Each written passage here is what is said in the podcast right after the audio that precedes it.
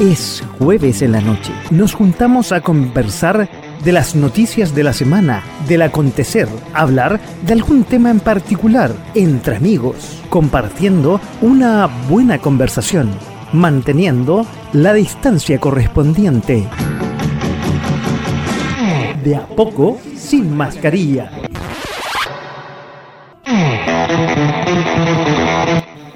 Hola, ¿cómo están? Muy buenas noches y bienvenidos a otro De a poco sin mascarilla aquí en eh, .fm.cl en este día 24 de noviembre. ¿Cómo pasa el mes y cómo se va pasando el año? Un día absolutamente caluroso, menos caluroso que el eh, día de ayer. Y así, estamos empezando el programa de hoy. Para los que nos están viendo y están viéndonos las redes sociales. No, hoy día solo vamos a transmitir eh, a través de .fm.cl, solamente con eh, sonido y así vamos a aprovechar de que no estamos en las redes sociales, que son las tradicionales, como Facebook, que estamos en, em, en YouTube, pero después eh, el sábado que no vamos a estar, podemos intercalarlo con música y siempre tenemos muy buena música en .fm.cl. Oye, pero bueno, antes de, contarles un poco, hoy día vamos a revisitar un programa que dimos hace un par de semanas atrás que estuvo muy bueno y la que la gente nos está pidiendo. Un poco, a ver, comentar lo que eh, ha pasado en las noticias esta semana. Bueno, paro de, camioneros eh, en las distintas rutas del país pidiendo, bueno, no más alza en el petróleo, seguridad principalmente. Y eh, el gobierno ahí ha, estado en, las winchas, no, no, no se sabe, no, está negociando, ha ofrecido eh, bajar un poco el impuesto específico, no, no impuesto específico, el, impuesto que le afecta a los carabineros, a los carabineros, a los camioneros, los efectos del calor, ¿eh? perdónenme. bueno, mientras el presidente Boric estaba de viaje en la PEC, pasó un rato y eh, después viajó a México y todavía, bueno, nombró a un candidato de como fiscal nacional y todavía no tenemos fiscal nacional. Y por otro lado, otro para coronar esta semana, si ustedes compraron alguna vez en la Polar alguna de las marcas que pensaron que con eso iban a, deslumbrar a sus amigos, todas parece, o al menos una, por una investigación y la que, y la que requisaron los productos esta semana, eh, una que parece una H, son falsas. Y se ha sabido más cosas, gente que ha subido fotos en las redes de lo que ha comprado y que aparentemente no era muy original. Y hay unas demandas con las marcas y esos, esas cosas así. Oye, eh, hoy eh, teníamos a todo esto y los vamos a correr. Teníamos un uh, programa, el programa de violencia intra doméstica que, eh, que siempre tenemos en un ciclo y eh, las chiquillas están celebrando, sobre todo Karina Barahona, que queremos felicitarla porque eh, ayer dio su tesis de magíster y le fue muy bien. La queremos felicitar a nuestra panelista. Y por otro lado, eh, quiero compartir con usted y dedico este programa en especial a mi viejita, a mi mamá, Cecilia Villarruel, que esta semana la pasamos complicado, complicado. Eh, tuve una intervención que gracias a Dios salió todo súper bien, súper bien. La, y quiero agradecer a todo el equipo médico, eh, de oncólogos, eh, de radiólogos, el personal médico, las enfermeras, el personal que estuvieron ahí en la clínica UC, que queda ahí en donde queda el hospital detrás, del hospital clínico de la Universidad Católica, ahí en Marcoleta quiero agradecerles, ahí tuvimos eh, tres días, de los cuales ya mi viejita ya la dieron de alta.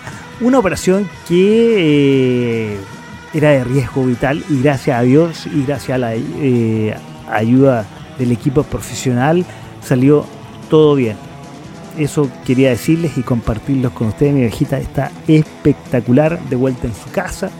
Y ya eh, en pocas semanas empezando su tratamiento para después de la, el resultado de la biopsia, porque básicamente eso, de eso se trataba la operación, pero era compleja, para saber qué tratamiento eh, va a hacer para combatir el cáncer al pulmón que le descubrieron gracias incipientemente. Todo gracias a Dios. Oye, y bueno, estuvimos cerca de la muerte, sí. Fue una semana bastante complicada y las semanas anteriores también fue bastante complicada. Por eso quería compartir con ustedes. Oye, eh, bueno, vamos a hacer una pausa musical y ya les presento inmediatamente cuál va a ser el programa de esta noche. En 1991 y quizás eh, en el día de hoy, hace exactamente 20, perdón, 32, 22 eh, años atrás, 32 años atrás quiero decir, muere Eric Carr en Nueva York, Estados Unidos, por un cáncer. Estamos hablando recién de cáncer. Tenía 41 años. El batero del grupo Kiss entre 1980 y 1991, justo cuando dejó la banda por eh, su muerte. Vamos a comenzar el programa de A Poco Sin Mascarilla de esta noche. Y quizás la gente no se recuerda mucho de la muerte porque este mismo día hay otra persona que falleció que lo vamos a hablar al final del programa de una connotación bastante mayor que opacó la muerte de Eric Carr. Eh, de él cantando junto a su grupo, el grupo Kiss, vamos a escuchar Beth. Y de ahí seguimos con el programa de a poco, sin mascarilla, del día de hoy, 24 de noviembre.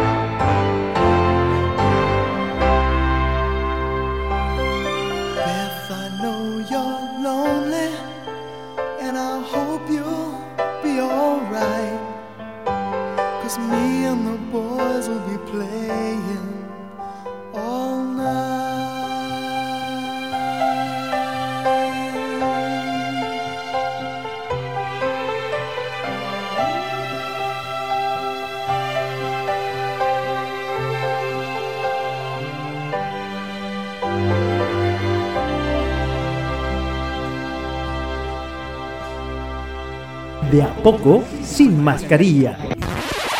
Como decía, estamos en De a poco sin mascarilla en este jueves 24. Escuchamos al grupo Kiss con Beth en la voz de su batero, el ha fallecido en un día de, como hoy, de 1991, Eric Carr.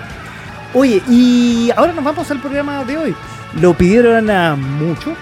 Estuvimos el día 13 de octubre con eh, mi compañero de colegio, el doctor eh, en física, experto en Big Data, músico electrónico con su proyecto Labolabs, eh, entre otras cosas, muy relacionado con Chile. Su papá eh, fue muy relacionado con Chile y fue papá después de los 50 años. Entre otras cosas, bueno, ah, bueno, no les voy a contar de qué versamos esa entrevista, esa muy buena conversación. Los voy a dejar entonces con ah, el programa de ese 13 de octubre junto a mi compañero, el eh, gran investigador Cristian Huepe desde Chicago.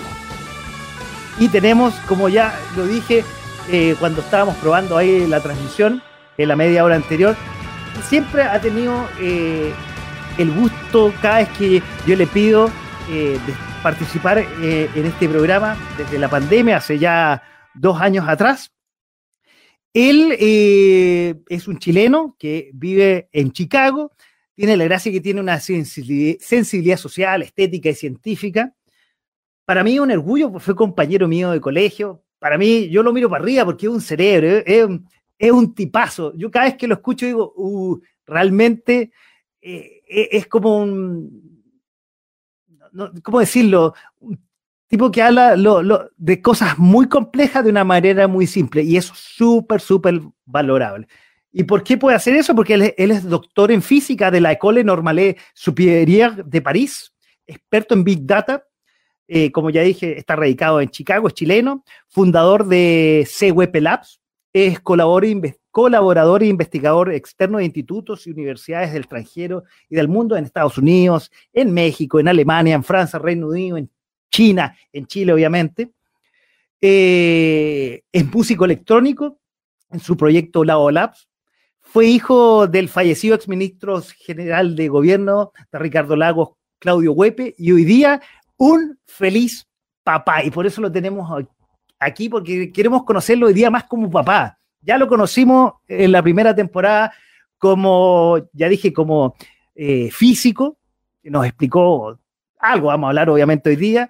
Eh, el año pasado lo tuvimos de músico, mostrando todo su hardware y cómo componía su música, y hoy día queremos conocerlo en esta nueva etapa, en esta nueva etapa post 50, eh, ya dije, es compañero mío, o sea, es contemporáneo a mí, y es papá. Entonces queremos conversar con él y Cristian, Buenas noches, gracias por aceptar la invitación aquí a Punto FM y de a poco sin mascarilla. Hola, ¿qué tal? ¿Cómo estás? Muchas gracias por la invitación. Eh, siempre un gusto estar acá. Estaba corriendo un poco porque estoy con un montón de proyectos y justo tuve un pequeño incendio que estaba apagando ahí eh, en conversaciones por WhatsApp, como, como se hace estos días. Pero sí, un gusto estar aquí siempre. Tranquilo, puede rellenar ahí. Hay hartas noticias para poder eh, rellenar. Permiso para tomar un poquito de agua para. Sí, yo también tengo aquí. Para empezar a, conversar. Perfecto. Oye, bueno, como decía en la introducción, y quiero empezar a, conversar al respecto. Eh, fuiste papá hace siete meses atrás de un maravilloso hijo que estaba cuando preparaba eh, el, el, programa. ¿Mostraré o no mostraré? No, no. Dije, decidí, si no, Cristian me va a matar, tendría que haberle pedido permiso para mostrar la foto de su maravilloso hijo. En una de esas lo podemos ver después, no sé, ahí ya, ya, ya en libertad, digamos, de un maravilloso hijo llamado León. Y la pregunta que da cajón, ¿qué se siente? ¿Qué se siente ser papá ya a los 50? Bueno, no sé lo que se siente ser papá a los, a los 30, o los 20, o los 30, o los 40, porque, porque no lo fui. Así que es primera vez que soy papá. Eh, pero por otro lado, yo diría que, a ver, es una combinación de cosas sorprendentes y cosas esperadas para mí, de alguna manera. Eh, creo que quizás por decisión de haber tenido un hijo más tarde en la vida, quizás un poquito antes podría haber tenido, eh, podría haber sido, digamos, pero no más de 10 años. O sea, como que en el fondo yo hasta hace 10 años estaba demasiado ocupado en otras cosas y no quería no quería que tener un hijo que fuera un conflicto con eso, con mis proyectos, porque no quería sentir que tenía que quebrarme en dos, en dos pedazos. Y luego, bueno, un montón de cosas pasaron en la vida los últimos 10 años y tocó que afortunadamente hace unos 5 años o algo así conocí y hace 3 me casé con una maravillosa mujer eh, estadounidense Y entonces, eh, sin darme cuenta, la verdad es que casi me pilló el momento, casi como que me, como que no me estaba dando cuenta que, se me, que no, quizás no me quedaba demasiado tiempo, por así decirlo, cuando sucedió maravillosamente que, la vida se dieron las cosas. Pero claro, igual yo ya quería tener hijos más lejos, más tarde porque pensaba que quería estar preparado para dedicarle la dedicación que yo pensaba que se necesitaba, ¿no? Eh, entonces, en esa lógica, creo que yo em, tuve el lujo de como poder pensar que sería tener un hijo y también pasar muchos años con padres diciéndome que yo no entendía lo que era tener un hijo, eh, lo cual es un argumento que a mí me parece un poquito gratuito, para ser honesto, porque, porque eh, ciertamente hay cada experiencia en la vida te da distintas puertas, pero no, pero hay muchas cosas que uno puede entender sin necesariamente tener la experiencia personal. Eh, y en ese sentido yo creo que muchas cosas fueron como yo me esperaba que lo fueran, no cambió mi opinión, digamos, de, de, lo que yo le habría dicho a mis amigos que me decían, lo entenderás después cuando seas padre, no, ahora lo entiendo igual, como lo entendía entonces. Eh, y esas cosas no, no fueron tan sorprendentes, pero en cam por otro lado hay toda una dimensión de cosas que yo nunca me había realmente planteado. Eh, cómo, cómo, cómo me iban a afectar o cómo me iban a, ver las cosas de manera distinta o qué, tan sorprendente o no iban a ser. Otras dimensiones, quizás no las más típicas, sino que otras dimensiones de tener un hijo que realmente ha sido súper, ha sido maravilloso, puedo decirlo realmente. Y también ha sido maravilloso eh, incluso cuando ha sido difícil, porque, porque con, con, con Nicole, mi mujer, eh, hemos esencialmente tenido, pasado el embarazo y después todo el, casi el primer año, tiene 11 meses León, prácticamente aislado nosotros y cuidando al niño y trabajando remoto desde nuestra casa al mismo tiempo, sin prácticamente ni una ayuda.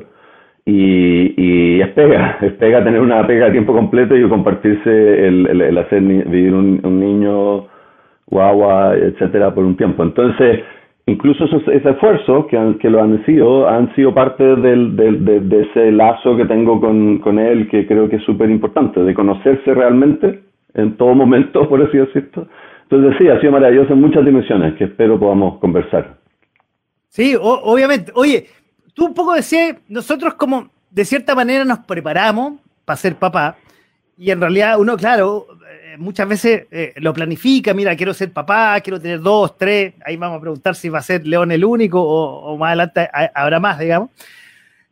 Pero, a ver, de la, de la planificación, eh, y, supongo que tú eres un hombre planificado, un gallo súper estudioso, que tiene una pauta, a la realidad supongo que hay, ha variado un poco de esa planificación, y nos pasa, digamos, a los que programamos incluso en papel, al llegar la realidad y sobre todo un hijo, es muy distinto a lo que uno pensaba como era.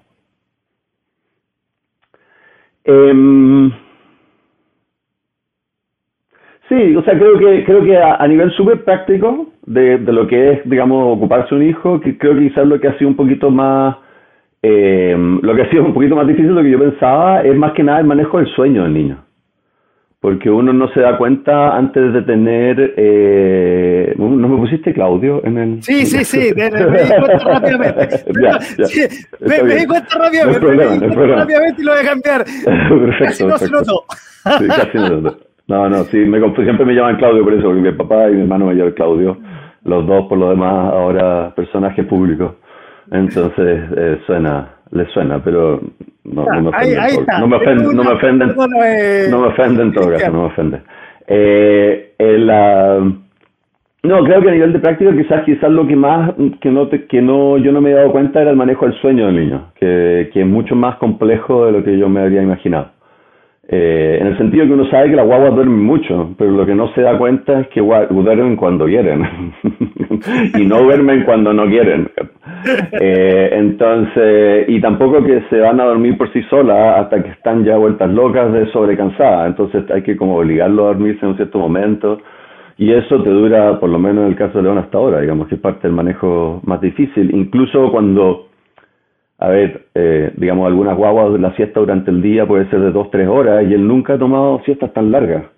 Entonces, lo que podría haber sido un buen tiempo garantizado de tres horas durante la hora laboral para poder trabajar, no estaban garantizados porque se despertaban en cualquier momento, se, nos demoramos después media hora en hacerlo dormir de nuevo, eh, que era tiempo que no podíamos estar trabajando. Entonces creo que el manejo del sueño es lo más sorprendente a nivel práctico. Pero a otros niveles creo que la verdad es que, no sé, yo quizás por tener amigos que tenían hijos, mi hermano tienen hijos, tampoco es que yo lo haya vivido tan de cerca, pero creo que en general eh, como la no hay nada que me haya sorprendido, hay más bien cosas nuevas que no me había imaginado. Eso, eso quizás, a eso me refiero. A ver, como cuáles que nos podéis compartir y, que en el fondo, quizás yo me voy a reír de ti, porque en el fondo, a ver, eh, y lo conversamos ayer cuando un poco hacíamos, preparábamos un poco lo que íbamos a conversar. A ver, eh, y, y, yo te decía, es una suerte de envidia, porque los que fuimos papás a los 30 vivimos una etapa totalmente distinta una etapa en la cual eh, estábamos en otro momento, en un momento que en realidad eh, queríamos más bien un desarrollo profesional, una estabilidad. Y, no digo que esto es de vuelta, no, no, no, no quiero ocupar ese término porque es no, no, no. Pero en el fondo tú ya estás en otro nivel, digamos, eh, ya más posicionado. Entonces no estás en esta dinámica y tienes la gracia de poder disfrutar más a León y junto con tu señora, más encima trabajan teletrabajo. Entonces, los dos teletrabajamos, claro. Papá en el mundo que pasen tanto tiempo, claro. Que tiene de poder disfrutar ese tiempo. Sí, sí, claro, esa es una de las cosas buenas, digamos, de, tener hijos más tarde en la vida. Por lo menos yo, bueno, uno siempre siente que tiene que ir más allá, ¿no? Y siempre sientes que está, yo llega a cierto nivel y llega, los proyectos llegan a cierto punto, pero tú siempre dices, bueno, pero si yo no sigo empujando, esta cuestión se va a caer o, o, se va a olvidar o, no va a seguir creciendo, entonces eventualmente se va como a desaparecer. Eh, entonces hay que empujar siempre las cosas, y, pero es cierto que yo como que me planifiqué y, justo sucedió además el momento de la pandemia, lo cual no hizo estar a los dos en la casa, porque Nicole normalmente trabajaba eh, no tan lejos, pero igual fuera de la casa. Eh, y, entonces que se dio esta posibilidad de estar todo el tiempo, porque yo también viajaba más, ¿no? Y, todos los viajes se cancelaron, no tuve que cancelarlos yo eh, durante ese tiempo. Entonces, entonces fue, digamos, tuvo, hubo ese lujo, más el hecho que eh, mis proyectos agarraron suficiente vuelo, que yo tengo proyectos como de todo tipo, en todo tipo de lado, no todo tipo, pero varios tipos, eh, al punto que, puedo manejarlo un poquito más remotamente, o sea, con, trabajando con gente que trabaja en mis proyectos, entonces le puedo decir, ya, hagamos esto y todos como nos ajustamos y, y puedo manejarlo, pero por otro lado tengo la desventaja que como mis proyectos son muchos, son, son mini empresas personales, por así decirlo, en lo, en lo académico también, pero en lo, en lo, en lo, en lo privado, en lo comercial también. Eh, me, no, no, puedo tomarme tiempo libre, esa es la única desventaja. Pero tengo gran flexibilidad en cuanto a, cómo manejo los tiempos, cuándo trabajo, cuándo no trabajo, cuándo organizo yo las reuniones, ese tipo de cosas. Entonces te da ese lujo, más estar en la casa, efectivamente, me paso una cantidad enorme de tiempo con León y, es un gusto. Eh, a ver, eh, creo que lo, una de las cosas bonitas yo creo que, a ver, las dificultades, yo creo que la verdad es que todas me las esperaba realmente. O sea, yo, yo no, no me. Lo, único que lo que dije antes, que la, la complejidad del manejo del sueño del niño, quizás algo que no me esperaba. Ya, y eso es manejo tuyo del sueño, poco sueño. Por lo tanto, claro, por lo tanto, o incluso tu horario, digamos, ¿cuándo puedes contar con que, con que él va a estar durmiendo? ¿Me entiendes? Porque yo como puedo ajustar mi horario, puedo, ok, ese va a ser el rato donde voy a trabajar o hacer una cosa, hacer la otra, pero si nunca sé qué hora es, ¿no? Esas dificultades y otras, algunas otras dificultades, pero más, más de, no sé, de, simplemente de cómo manejar. La verdad es que lo principal es, el sueño, para ser honesto. El resto ni siquiera estoy pensando que haya nada tan terrible.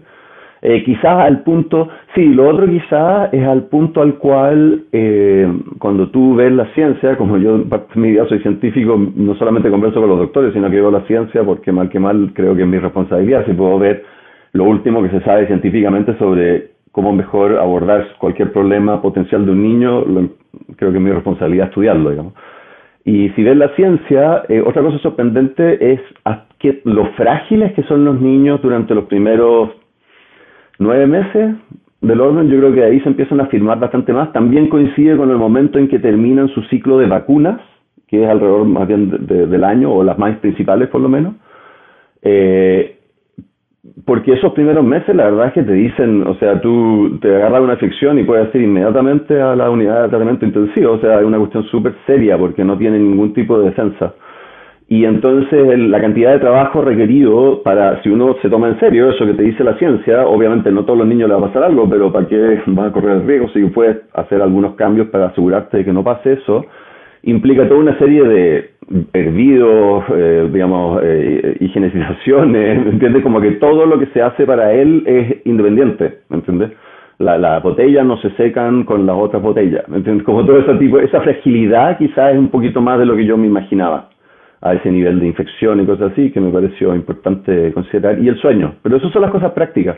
El resto es más bien la sorpresa de ver hasta qué punto, yo nunca, hasta qué punto de pronto ves en él cosas que no te habías que, cosas tuyas. Eso, como que no me, lo, no me lo había imaginado. Y con la oportunidad de pasar tanto tiempo con él, me pasa una cosa muy, una cosa muy fuerte y, y, también me pasa, y a Nicole, a mi señora también le pasa lo mismo. Eh, a veces nos da risa porque eh, bromeamos entre nosotros imitando gestos que hace León o, o, o, cosas que dice o, o, o, balbuceos como o cosas por el estilo, ¿no? Que de repente dio por hacer, de hecho le ha dado mucho tiempo por hacer todo el tiempo, ¿no?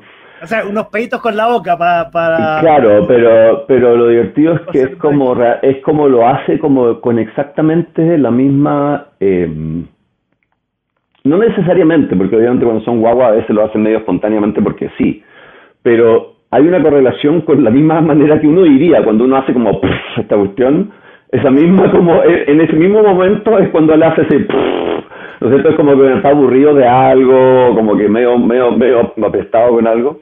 Y nos da risa porque eso y otros cosas como eso, o gestos o cosas así, de pronto imitábamos con Nicole y muchas veces nos dábamos cuenta que yo dije, la Nicole me dijo el otro día, empecé a hacer este gesto que, que hace León, que yo me había preguntado de dónde sacó este gesto y de repente me di cuenta que me lo había sacado de mí, porque yo lo hago, pero nunca me he dado cuenta que lo hago.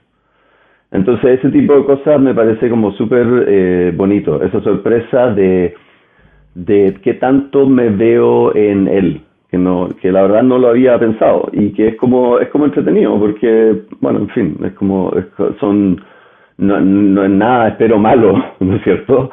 A pesar de que tiene, él también tiene una cierta quizá, el, el, el, no tengo nada que quejarme, pero lo único que puedo decir de eso sí de León es que, porque es un niño bastante, bastante maravilloso, pero creo que lo único es que a veces tiene poca paciencia y se enerva cuando las cosas no le resultan. y conversando con Nicole es una cosa que tenemos los dos. Eh, de, de como llegar a un punto de decir, ya, esta cuestión me desespera, no la puedo hacer, y así como enervarse así. Eh, y esa frustración la ha demostrado también desde, desde que empezó a poder demostrar cualquier tipo de reacciones y ahora la tiene cada vez más desarrollada por esa falta como de esa, esa, esa, expresión de enervamiento cuando pierdes la paciencia con algo. Eh, pero en fin, ese tipo de cosas te reflejo a lo mejor no son tan buenos, pero bueno, en fin, pero el reflejo siempre es bonito. Aquí no solamente él está aprendiendo un aprendizaje que uno ve lo más claro en un bebé, pero sino uno como papá y especialmente ustedes dos, eh, como papás primerizos, van aprendiendo cada día. claro. Y me quedo dando vuelta, tú hablaste un poco de, eh, de separar la, eh, de, separar las botellas y, tenerlas separadas. Y me venía, y lo, tenía como pregunta en la pauta, pero me, me, gatilló otra cosa. Tú además, y dijiste, yo como soy científico estoy preocupado de, de, preguntarle a los médicos y, saber lo que viene. Estuvimos o estamos saliendo de una pandemia. Entonces voy a mezclar dos cosas para ir conversando. Uno, a ver, eh, hoy día las generaciones cada vez son, ah, no quiero usar el término, como más de cristal, más de cuidado. En nuestra época nuestros papás no separaban la mamadera y nada. Había, incluso hasta comíamos tierra. O sea, por lo menos yo, yo no sé si tú, yo comíamos tierra, digamos, y nos ensuciábamos. Y era, éramos una generación bastante poco cuidada y hacíamos, eh, íbamos a la calle, nos, nos, nos quebrábamos, etcétera. hoy día cada vez que avanzan las generaciones, yo lo veo en mis hijas, cada vez son más cuidadosas, más de cristal, por decirlo de alguna forma. Eh, y esta generación, más encima, y, en el caso de Leo más específico, nació en plena, sí, pues nació en plena pandemia. Sí, en pandemia, sí. Y en un mundo, y, no quiero ser fatalista, pero un mundo eh, con mucha información, eh, donde tenemos todo a la mano, en un mundo, eh, como decías, post-pandémico, donde podríamos decir que está mucho más hiperconectado y también, lamentablemente, en el último tiempo, con todo lo que nos ha pasado, eh, con el aumento de salud mental más violento. Entonces, eh, quiero ir tocando esos temas contigo y, a ver, digámoslo, no sé si decirlo que hoy día quizás es más difícil o uno está más preocupado de que el hijo no se contamine con todo esto que nos envuelve. Antes quizás no teníamos tanta información en los 70 cuando nosotros dos nacimos y los papás nos tiraban nomás y que nos criáramos, subiéramos al árbol, si nos caíamos mala suerte, nos sacamos el polvo y seguíamos para adelante. Hoy día, y yo recuerdo cuando fui papá hace 20 años atrás, que ya teníamos ciertos cuidados. Y hoy día, con lo que tú me estás diciendo, que separan las botellas, estás teniendo más cuidado aún todavía. Todo lo que ha pasado en el último tres años, con lo que te decía, eh, nos estamos poniendo los papás, y en tu caso en particular, y no creo que sea la excepción, más cuidadoso al respecto? Sí, ok. Yo creo que hay, varias, hay varios factores en lo que tú dices. Entonces, por un lado, eh, creo que efectivamente hay muchos cuidados que hoy en día se toman que no se solían tomar. Em, ahora, por otro lado, yo creo en general ser súper racional en mis decisiones. Entonces, no, no es, no me, y no me parece antojadicio. Si tú miras, por ejemplo, si tú miras las estadísticas, de muertes de niños eh, en accidentes automovilísticos, del, cuando nosotros nos criamos, comparado con hoy día, hoy día es un décimo de lo que era. ¿Me entiendes? Era, no sé, si no me acuerdo cuánto, pero estoy hablando de orden de magnitud, porque en algún momento lo busqué, no me acuerdo del número exacto, la gente lo buscará y me corregirá el detalle. Pero es realmente un orden de magnitud más, más pequeño. Eh, las muertes por eh, de infantes en general, en, regla general, digamos, de, durante el primer año. Si tú miras las estadísticas hoy día comparado con hace, con hace 50 años, eh, es un décimo, ¿me entiendes? Un quinto, es, realmente mucho menos. Entonces, el hecho de haber tenido la fortuna de ser uno de los que no murió en un accidente de tránsito de niños, no quiere decir que, y que todos nuestros amigos, por definición, no murieron o no murieron durante el primer año, no quiere decir que yo no quiera reducir ese riesgo al mínimo si, es, si, si esa complicación es, manejable, ¿no es cierto? O sea, obviamente hay un trade-off que hacer. Eh, uno no puede mantener al niño 100% cuidado. Y creo que yo argumentaría que como científico también, que, que mucha gente toma cuidado donde no es tan importante y no toma cuidado donde sí debiera tomarlo, basado en los números. ¿No es cierto? Eh, o sea, por ejemplo, por decir algo, hay gente que entraba, todos los que, que no se subirían, subía a un avión porque le da terror, y durante la pandemia salía apenas las dejaban salir. En Estados Unidos, que nunca se prohibió salir, iban todos los días de shopping. Y en su mente, la pandemia era un riesgo despreciable porque casi nadie le hacía nada. Mientras que un avión era horripilante, cuando esencialmente el, riesgo de morir en un accidente de, eh, eh, eh, de, avión es nulo. Es muchísimo menor que de morir en un accidente de tránsito, por ejemplo. Eh, gracias a todo lo que se ha trabajado, digamos, esta cuestión no, sé, no, no es porque sí nomás, es porque hay muchos protocolos. claro. y hay, y hay que mantenerlo y hay que exigirlo, me parece súper bueno, pero eh, ese tipo de cosas, digamos, eh, hay, hay, creo que en la medida que, que uno puede hacerlo, vale la pena hacerlo. Em, ahora, con respecto a los riesgos, por ejemplo, de la pandemia, para nosotros fueron súper importantes, porque la pandemia es algo que no sé, que no sé, que no sabemos realmente. Estamos recién aprendiendo qué es lo que es. Eh, el mundo científico está recién aprendiendo qué es lo que es el coronavirus, cuáles son sus implicancias, y se están detectando una cantidad de implicancias enormes que no sospechábamos. Por ejemplo, si tú eh, se, han hecho estudios estadísticos de test entre gente que le, le, ha dado COVID y no le ha dado COVID, y en promedio la gente que le ha dado COVID, eh, eh corregido por todas las estadísticas, dan promedio más bajo O sea, quizás no afecta a todo el mundo, porque es imposible comparar exactamente, pero en promedio eh, hay mucha gente que le ataca el sistema neurológico y empieza con ese eh, COVID fog que se habla, por ejemplo, en, inglés. Hay un problema de... Las secuelas de la gente que ha tenido COVID. COVID, exactamente, exactamente. La secuela incluso no la gente que se muere, porque efectivamente la probabilidad de morirse es relativamente baja, a pesar de que si tú ya estás un poquito más adelantado en tu vida, no tanto, pero para un niño la probabilidad de no eh, de que le dé algo serio no es tan serio, pero que le dé algo relativamente así como una gripe fuerte, que puta, nadie quiere tener un infante de un par de meses con una gripe fuerte, eh, es una, es una, no es tan baja. Y, y, y los efectos desconocidos que pueden incluir este tipo de cosas que se han ido descubriendo en otras edades, pero que por qué no podrían llegar a afectar a un niño, también son enormes. Entonces, para nosotros es súper importante mantenerlo sano hasta que se vacunara y debo eh, felizmente decir que ayer se vacunó. o sea, se puso la tercera dosis, la tercera dosis de la Pfizer, eh, que, que, efectivamente va a tener su inmunidad completa en dos semanas, esencialmente. Es un ciclo largo porque en infantes que él empezó a los siete meses, o por ahí, ¿no? Eh, aprobaban para los seis meses o a los ocho meses por ahí, y ahora han pasado un par de meses, ahora tiene once meses, y, se puso la última dosis, el, ciclo dura como cuatro meses, una cosa así. Y la, vacunación de infantes fue la más, la que se hizo más posterior que el resto de, la población. Sí, sí, y yo para ese caso mm, miré las sesiones de la, de la conversación del panel de la FDA y de la y del CDC en Estados Unidos, que están todos en YouTube, pero todos los que estén en conspiración en el mundo allá afuera, vayan a buscarlo, está todo en YouTube, son todas las conversaciones son públicas y vi los argumentos pro contra de la Moderna versus la Pfizer, porque había que decir, yo creo, yo estaba bastante convencido que la vacuna valía la pena. Y porque hoy en día la cuestión con el COVID no es si es que te va a infectar, es cuándo te va a infectar. Porque tú hablamos que tú y yo estamos, no, no nos hemos contagiado, eh, nosotros hemos sido súper cuidadosos em, por, por León, incluso aunque nosotros ya estábamos vacunados eh, mañana yo voy a ir con, con, Nicole, vamos a ir por la bivalente que aquí podemos obtener, eh, que ya sería el segundo refuerzo en caso de Estados Unidos. Y, y, ahí con eso ya nos vamos a relajar.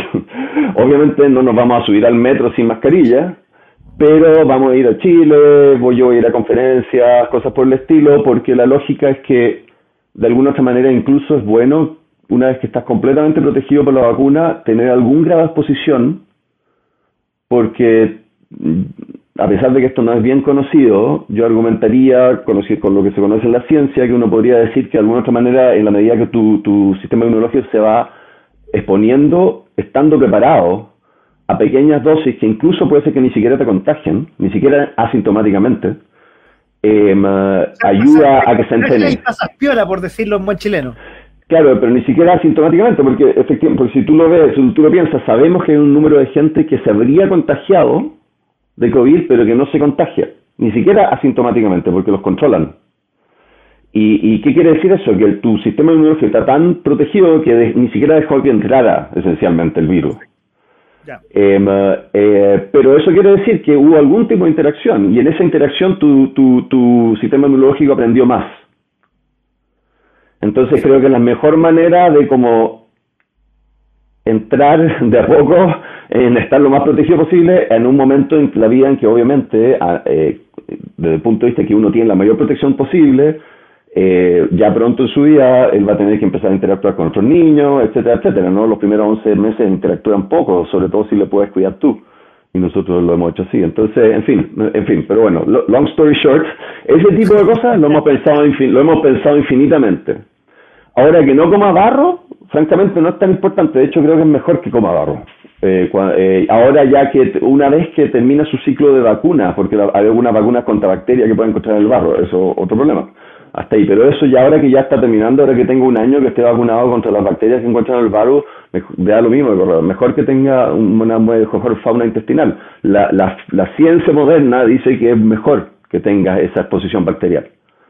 Eh, pero claro, una vez que está protegido contra la probabilidad que te ataque uno y te mate, que, es justamente el tipo, el tipo de cuidados que tú, que hoy día sabemos y que ha hecho que se reduzca la, cosa infantil. Ahora, con respecto a la generación de cristal, yo creo que hay un montón de dinámicas de eso. Eso yo creo que hay harto, harto argumento que decir. Creo que en la discusión pública va más allá de los cuidados que puedan tener de otros y lo que sea. Yo creo que los cuidados, lo que hemos aprendido no es tonto, digamos, o sea, eh, eh las números prueban que hacen que un montón de gente que había estado cagada en, en, en, que si hubiera crecido en los 70, hoy día no lo estaría. ¿Y por qué aumentar la probabilidad que tu hijo termine en una de esas situaciones si puedes, con esfuerzo razonable, reducirlo? Entonces, ese tipo de cosas.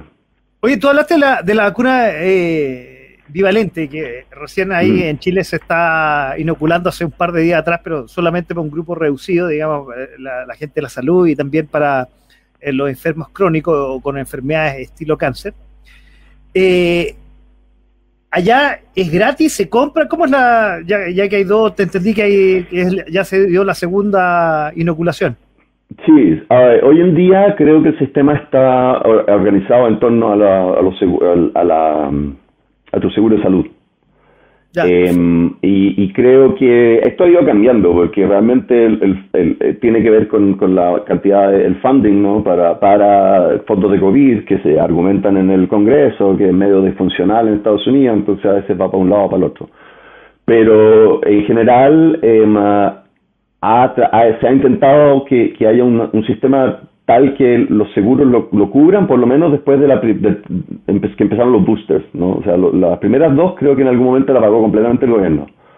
Pero de ahí en adelante la paga el seguro, pero si no tiene seguro, que mucha gente en Estados Unidos no tiene seguro de salud, se la paga el gobierno igual que sería como nuestro ISAPRE aquí en Chile, una cosa así. Claro, exactamente, claro. Y, pero en Estados Unidos funciona pésimo porque no hay buen como no hay, no hay seguro garantizado, no hay enfermedad garantizada. Hay un montón de progreso que ha hecho el sistema chileno eh, que en Estados Unidos no existen. Eh, Creo que, creo que es como el sistema de ISAPRE, pero en su peor época.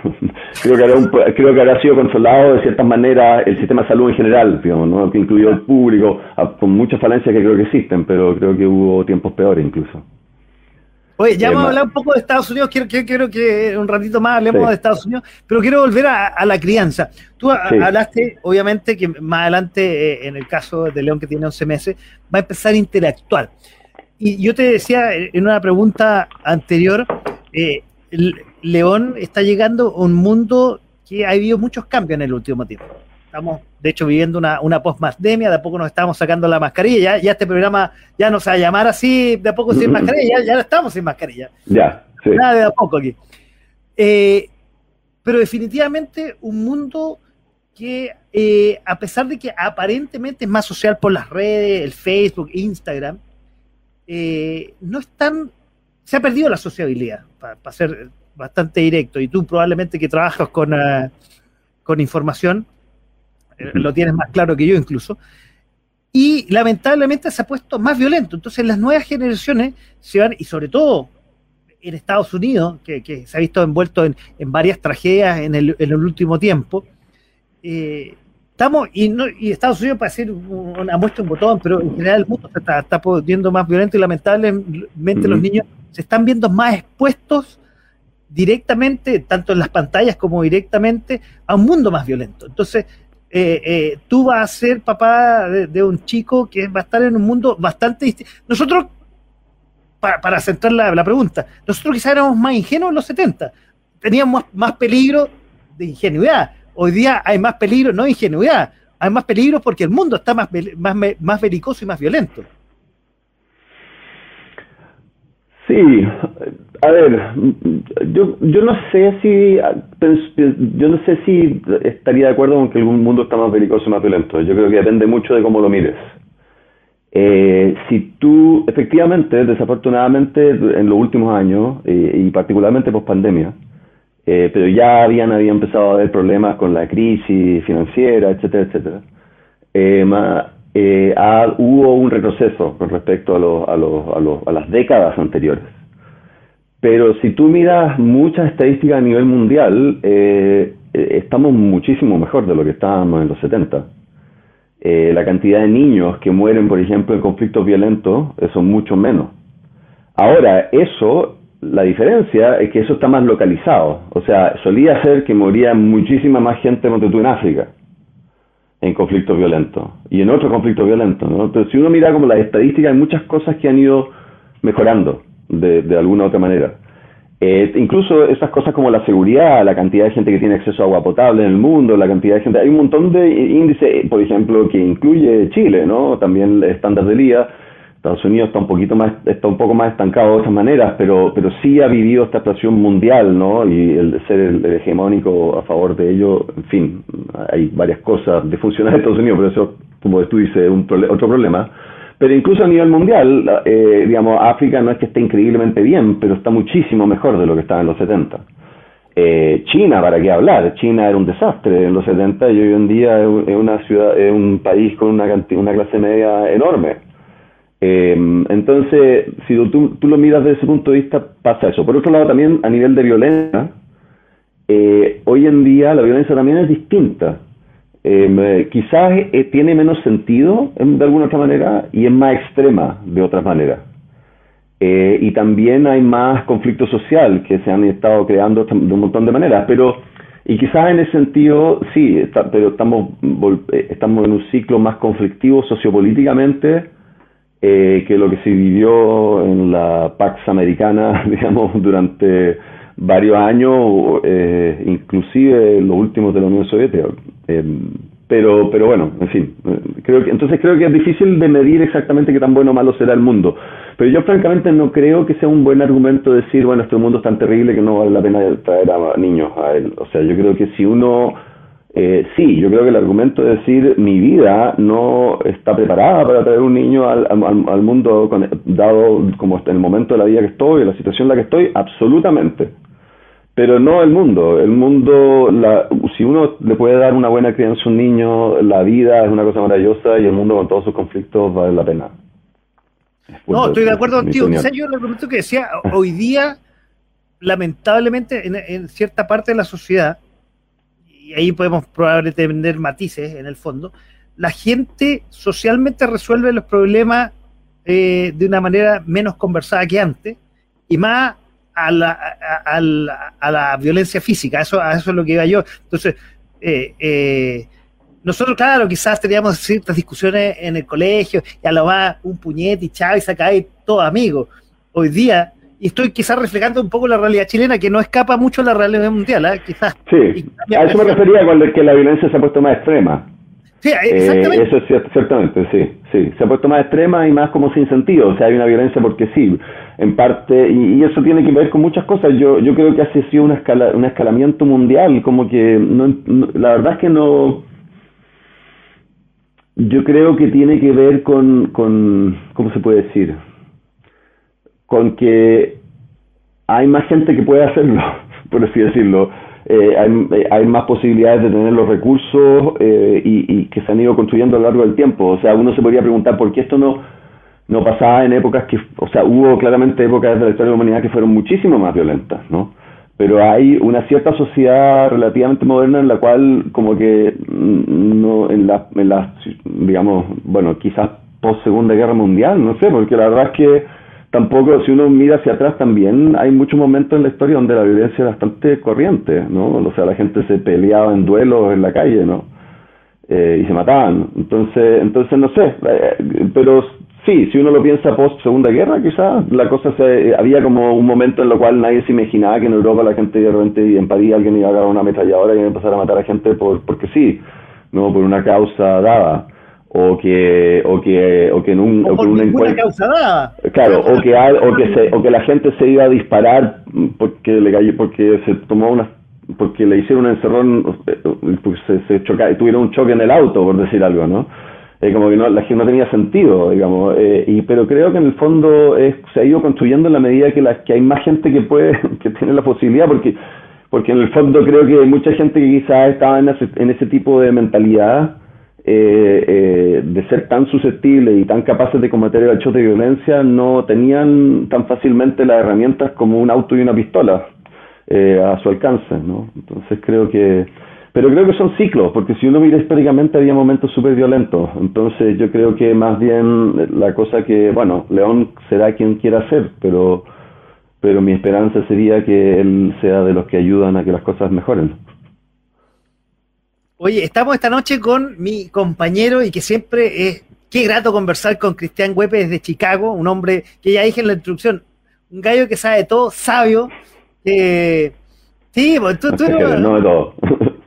Bueno, pero oye, tú hablas de, de, de, de todo un poco y, a una altura que, por lo menos para mí, que, que siempre he dicho que yo para preparar esto tengo que leer un poco porque soy realmente ignorante en los temas que, que toco en este programa, pero contigo ya eh, las cosas más complicadas son simples porque tú sabes aterrizarle y eso. Y además es grato conversar. Pues. Y cuando hemos tenido la oportunidad de estar cara a cara con una cerveza aquí en Chile, más todavía. Oye, te quiero mostrar, voy a, voy a una, una quizás no, algo lo conversamos, pero una suerte de sorpresa. Esta imagen que voy a mostrar a continuación, ¿qué te dice ahora que eres papá? Eh, mi padre, sí, ese es mi papá, Claudio Huepe. Su foto ahí en la, la segunda, desde el balcón del Ministerio Secretaría General de Gobierno, donde fue ministro de, de Bachelet o de Lago, si no se me confunde, porque fue su secretario con Lago y ministro con Bachelet, creo. creo. En fin, porque yo, yo vivía, yo vivía, yo vivía afuera, yo vivía afuera todo ese tiempo, entonces no lo, lo, vi en visita nomás, me tocó eh, participar de eso y visitarlo un par de veces en la moneda.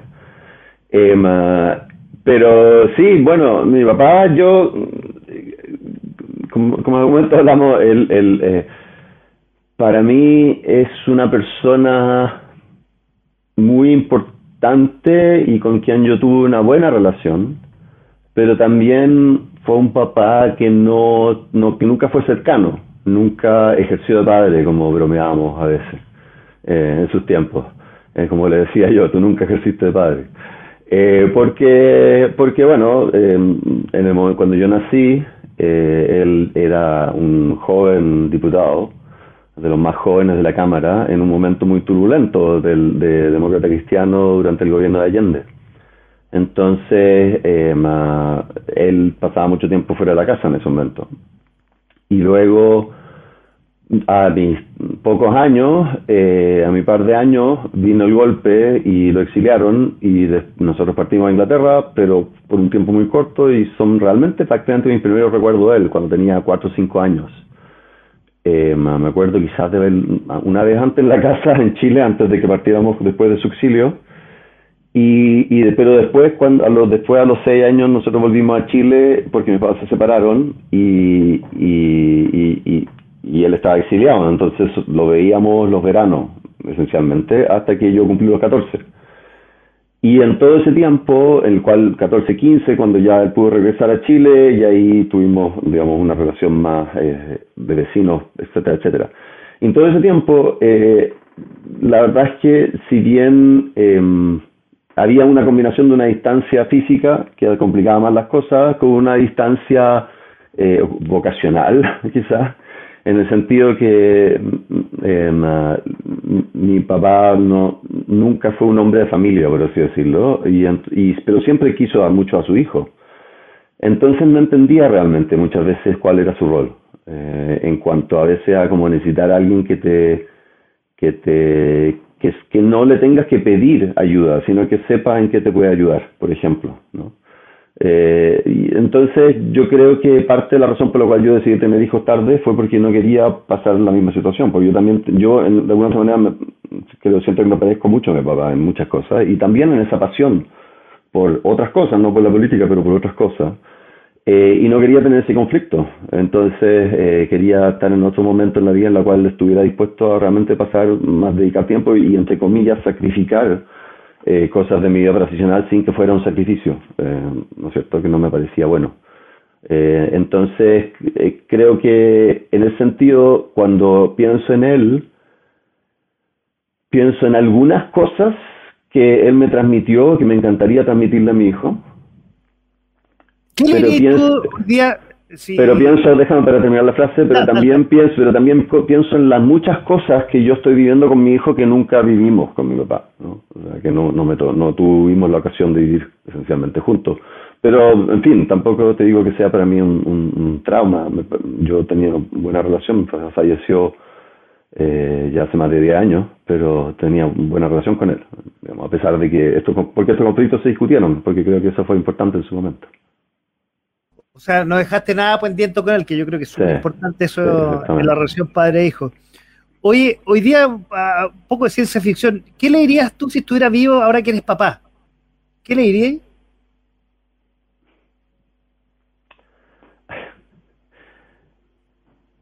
Eh, no sé, no sé qué le diría, por cierto, en esto. Creo que, creo que me encantaría verlo con, con, con León, pero aparte de eso no sé qué le diría. Creo que le diría, qué bueno que te cuidaste y viviste lo suficiente para ver a tu nieto. eh, creo, creo que eso le diría, pero creo que al final nunca se cuidó lo suficiente. Eh, sí se cuidaba, pero no se cuidaba lo suficiente. Bueno, tu viejo murió, por ahí leí que murió, yo no me acordaba, en Venezuela, ahí fue embajador. Sí, mi, mi, papá, eh, digamos, era, era alguien con muy buena salud, y murió, pero murió a los 69 años, eh, que hoy en día es joven, ¿no? y, y, y, en parte porque como tenía buena salud no sabía cuidarse, y como era bueno para vivir, tenía una suscripción eterna al gimnasio que nunca usaba, eh, tenía eh, otro tipo de máquina de ejercicios que nunca usaba, tenía porque pensaba que quería usarla pero no tenía la voluntad, tenía eh, digamos eh, dietas que seguir y, para bajar la peso y que no, que no seguía.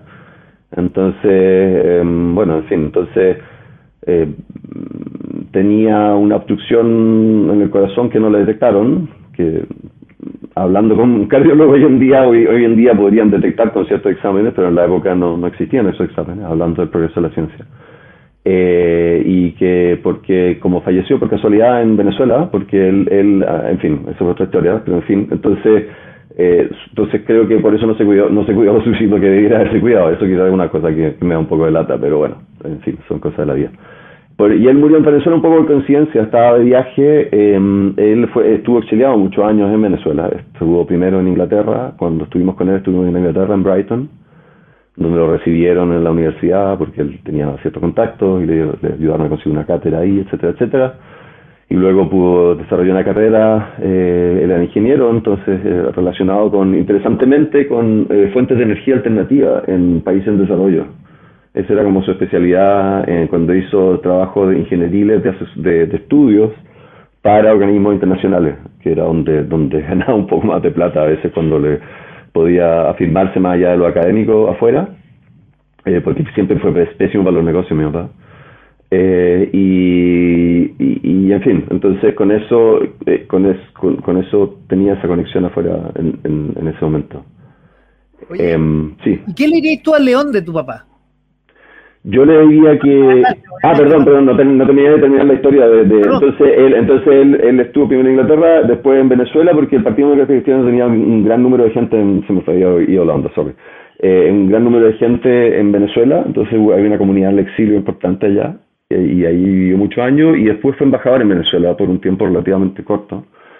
Eh, y, y, y, entonces tenía muchos amigos en Venezuela, entonces había ido a una conferencia en España y, y de vuelta, por, no me acuerdo, estaba dedicado un poquito a cosas más de, de, política, pero más a nivel conceptual, y, digamos, cosas por el estilo, más, más, más académicas, por así decirlo.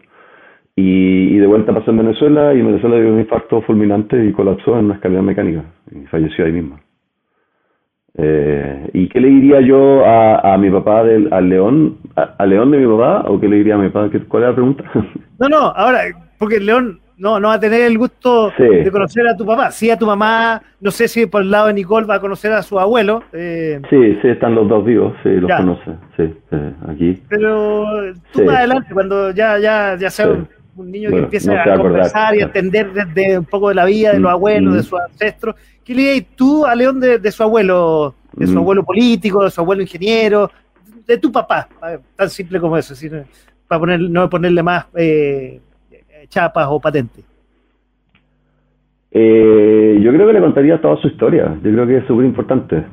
Yo creo que mi papá tuvo una historia de vida eh, importante y que se entrelaza con la historia de Chile. Y creo que para mí es importante que mi hijo, que mal que mal va a ser gringo, eh, tenga, se enriquezca con esa historia, que no, que no la pierda, digamos, ¿no? Entonces creo que va a ser importante para mí contarle toda su historia. Mi papá tiene una historia entretenida y larga, ¿no? Desde ser uno de los políticos, fue ser eh, intendente de Arauco a los 24 años, nominado en la época, eh, hasta ser, firmar la carta, uno de los pocos demócratas cristianos que firmaron la carta contra el, contra el golpe militar a dos días del golpe mismo, eh, hasta ser instrumental en la vuelta a la democracia en Chile. Creo que creo que eso de, lo cual yo creo que me enorgullejo. Entonces creo que esa historia es importante.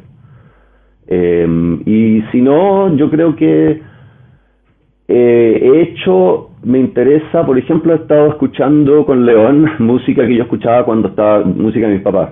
También esa dimensión también me parece importante. Ahí creo que porque creo que sería o sea, obviamente él va a tener su vida va a tener su historia va a tener sus tendencias y, y, y, me encantará y, y, me, y, I'm looking forward to digamos pues tengo ganas de, del día en el cual él me pueda enseñar de las cosas que está aprendiendo nuevas. Eh, así que no es que quiera digamos acapararlo con eso. Pero creo que es bueno eh, salpicar esas cosas a, a, lo largo de toda su formación porque entran de manera distinta en el cerebro la, música, la música entra muy temprano en el cerebro. Y, ahí me dejaste dos preguntas votando. Uno, eh, no, voy a hacer esta de la música, ya que tocaste, lo último que tocaste. Bueno, tú eres música, hemos hablado de música en, en años anteriores. Sí, tengo mi equipo.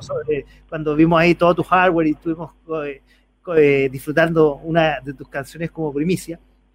Eh, ¿Cómo hacer también esa relación del papá músico, digamos, con, con León? Porque y tú dijiste, oye, voy a aprender de él, van a haber otras cosas, va a llegar en algún momento, supongamos que tuviera hoy día 15 años, perdón, que me, voy a adelantar, pero con, con el tema de hoy, y te va a hablar de un, qué sé yo, de una, de, del, eh, bueno, voy a decir Daddy Yankee, Daddy Yankee salía, ¿no? De, de, los cantantes más de, trap, más reggaetoneros, Claro, y tú eres, un, gallo más clásico. Bueno, los cincuentones somos más clásicos. Tú, encima eres eh, eh, el, electrónico, eh, tienes esta investigación de la música. Entonces, a ver, no sé si un choque generacional, que pasa con todos los papás y los hijos, pero a ver una mezcla probablemente, más decir que choque, una mezcla rica entre estilos musicales. espero, o sea, me, me, daría mucho gusto conversar de eso con él. No sé si vamos a tener lo mismo gusto o no pero ciertamente me gustaría exponerlo a los, a los mismos cánones, ¿no? Por lo menos para poder eh, entenderse. O sea, eh, aquí ya lo traí un par de veces al estudio, le encanta mover perillas en general, ahora no sabe qué es lo que hacen, pero, pero tengo muchas, le voy a comprar le quiero, tengo preparado el regalo que es muy, demasiado temprano, porque yo creo que antes los dos años quizás, o el año y medio no lo va a usar, no va a entender cómo usarlo, pero tengo muchas ganas de comprarlo y hablamos con la Nicole y yo le dije ya, me dijo ya, pues si queréis comprárselo, cómpraselo. Yo voy a comprar una cuestión que se llama Blip, Blip Blocks, Blip, Blip Box, una cosa así, te lo a buscar, y es un mini sintetizador para niños. No, no te puedo creer, ¿en serio? sí, es, sí, tiene como las formas de onda y la gente, los niños mueven las perillas nomás y cambian los sonidos y tiene un arpegiador, entonces como que toca así como arpegios. Blickbox, Blickbox, lo, lo voy a buscar aquí. Aquí dice Robotic for Kids, Blickbox. Voy a, ver, voy a ver si es lo mismo y lo voy a compartir.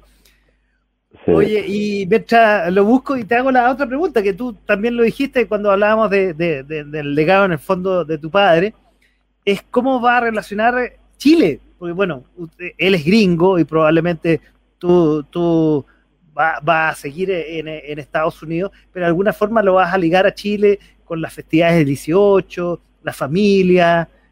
Él, bueno, tiene una mezcla, bueno, tú dijiste que Nicole es norteamericana y tú eres chilena, o sea, tiene una mezcla muy rica. O sea, no sé si en tu casa se habla, o sea, va a empezar también a hablar español o castellano. O sea, yo hablo, yo hablo, con, yo hablo con él en, en, en, chileno, eh, o bueno, en español, o en chileno razonablemente bien pronunciado, para no confundirlo tanto. Eh, pero sí, yo hablo con él siempre, cuando estoy yo solo con él, siempre hablo en español. Eh, porque, bueno, digamos también, nuevamente, los estudios muestran que los niños que se exponen a dos idiomas desde el nacimiento eh, tienen, tienen buen desarrollo. No, no, este, de hecho lo encontré. No, es Blip, es Blip, B-L-I-P, B-L-O-E, B-L-I-P, B-L-O-X.com. Creo que está el... A ver. B-L-I-P, B-L-O-X. B-L-O-X, Blickbox, ¿ya? Blick, Blickblocks, ¿no? Porque... Blocks, ¿ya? Claro, punto .com. Creo que él tiene un sitio así directo. O bueno, lo podéis buscar por ese nombre en Google, te debería aparecer eso. Vamos, vamos.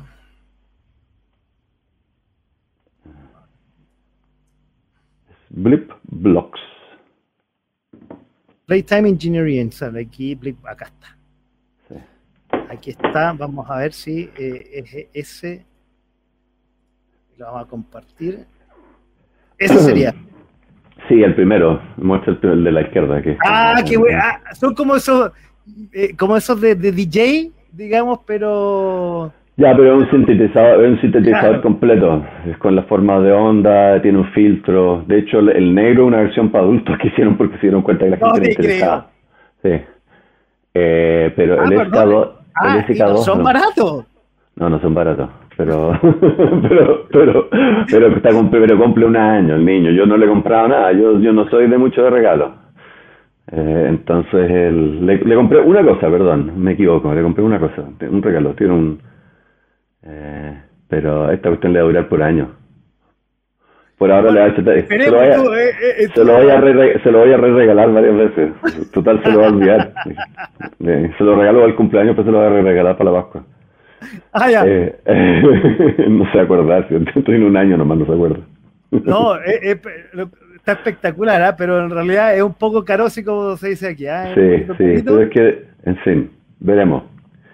Pero no, de todas maneras se lo va a comprar, lo que pasa es que de repente pensé que era muy temprano, pero hablando después con Nicole dije, si total lo le va a gustar, lo que pasa es que no, no lo va a entender. Pero me dijo, mira, y ahí se lo mostramos un rato y después si tampoco se lo vamos a dejar ahí todo el tiempo, se lo, lo pone guardamos y después lo volvemos a sacar. y ahí es donde bromeamos que se lo íbamos a regalar varias veces en el foto es como esos que se apretan y da sonidos, digamos, sonido del, del, perrito, de la, de la. No, no, no, es mucho más sofisticado. Es muchísimo es un sintetizador completo. Claro. Es un sintetizador completo. Tiene, tiene un arpegiador que te hace tu, tu, tu, y después tiene un filtro que hace tu no, no, no, no, no, con todos los tipos y tiene formas de onda, tiene todo, tiene todo, tiene todo lo que tiene un sintetizador básico, esencialmente. Bueno, Pero en formato de. Es, músico. Eh, eh, tiene varios proyectos ahí relacionados con la música y, veo que de alguna forma va a integrar a León a, tus proyectos en una de esas. No, ciertamente, yo, yo, yo, y me gustaría, mira, para mí es súper importante que él sea quien quiera hacer, o sea, si no quiere, si no le interesa la música, no le interesa la música, pero ciertamente me, me, me, importa que lo que, que, que ahora, que él no puede escoger, ¿no? que se les ponga la mayor cantidad de cosas posible.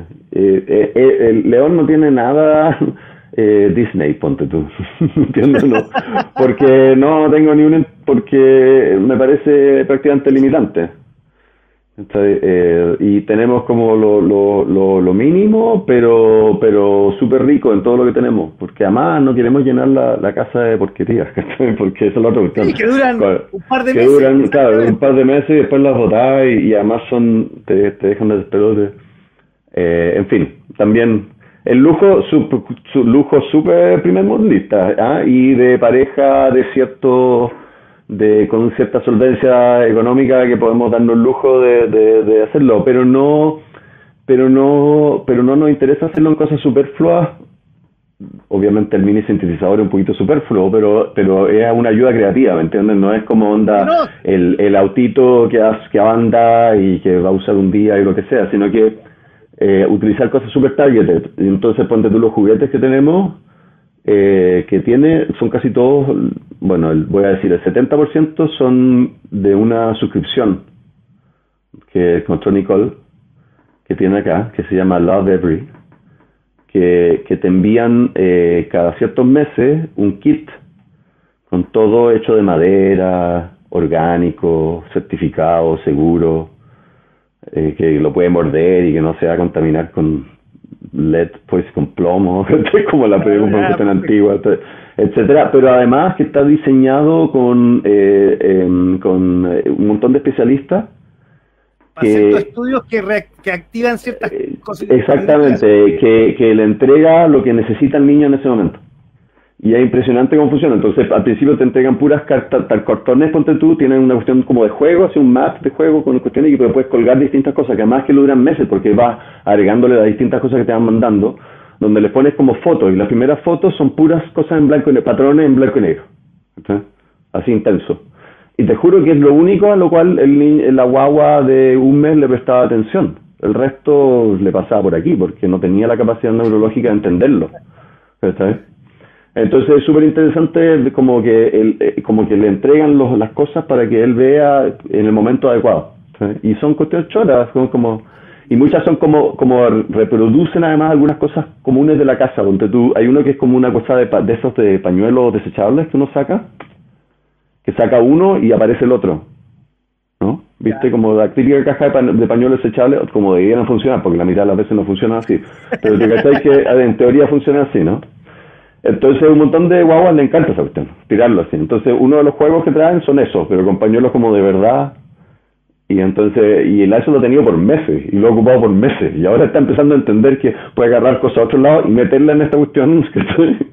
entonces, eh, entonces es como entretenido, son como las combinaciones que se pueden hacer con, lo, con las herramientas eh, de esto que te lo van mandando al momento que le corresponde y son todos súper bonitos. A la edad que le corresponde, no sea, claro. cuando cumple, no sé, va a cumplir tres meses, llega un poquito antes. El ah, paquete, claro, claro. Y te dice, por qué, y te dice por qué lo diseñaron así, por qué la guagua que está. Yo, francamente, tampoco es que me lea todo. Hay una información que tampoco vamos a pensar que me paso o sea, igual tengo, tengo mi otro proyecto, ¿no?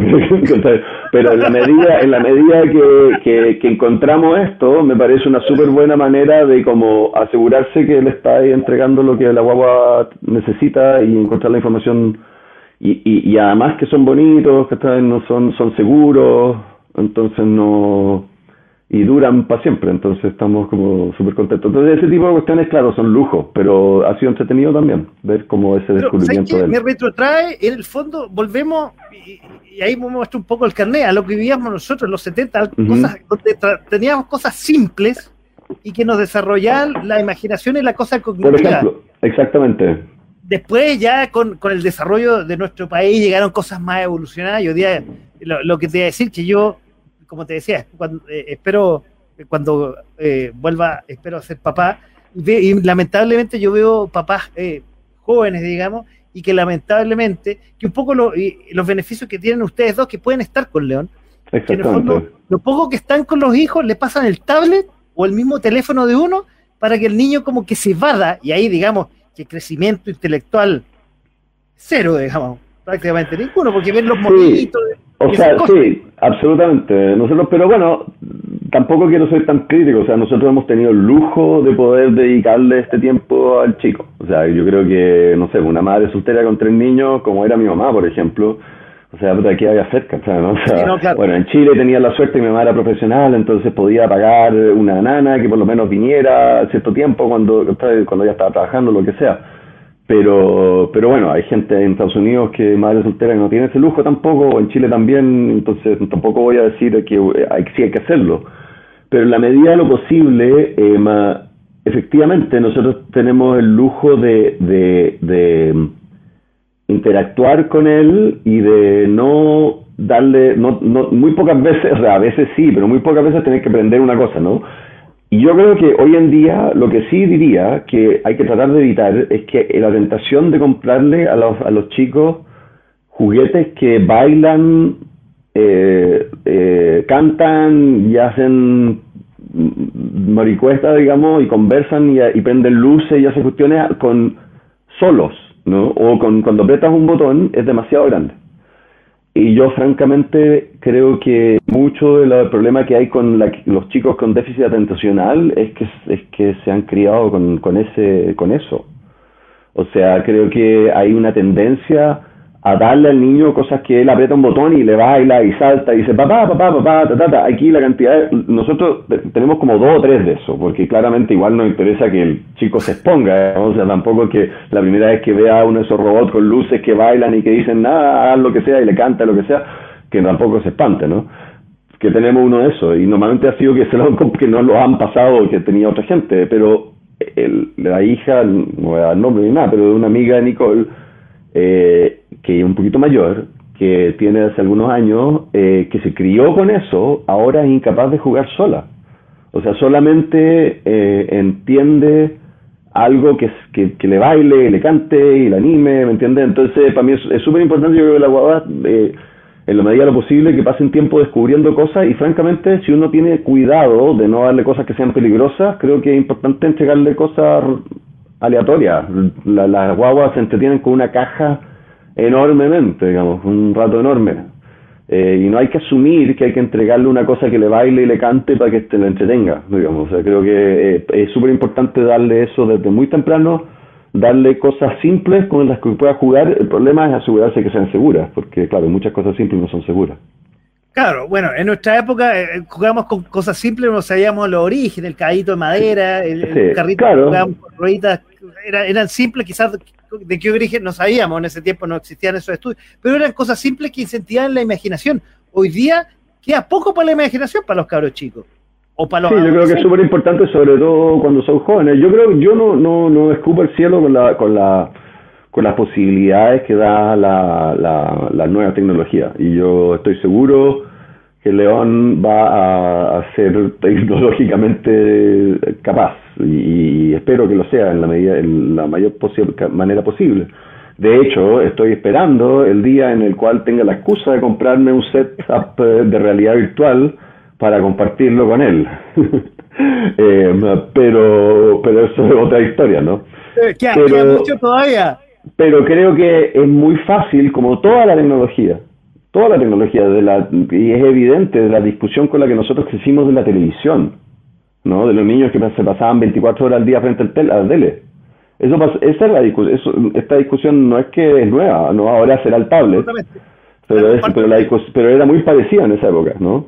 Ahora un poquito más esquizofrénica y descontrolada, porque de pronto el, el cabro tiene el tablet y quién sabe lo que está haciendo y puede ser que hay que tener un poquito más cuidado con ese tipo de cosas, ¿no? Antes la tele por lo menos hoy día más complejo el aparato. Más complejo y, y, es todavía, y es todavía más engaging porque es interactivo y lo que sea, ¿no? Entonces, eh, pero esa discusión la teníamos de siempre porque la tecnología es como una droga, pues, porque te facilita cosas que tú no eres capaz de hacer sin ella.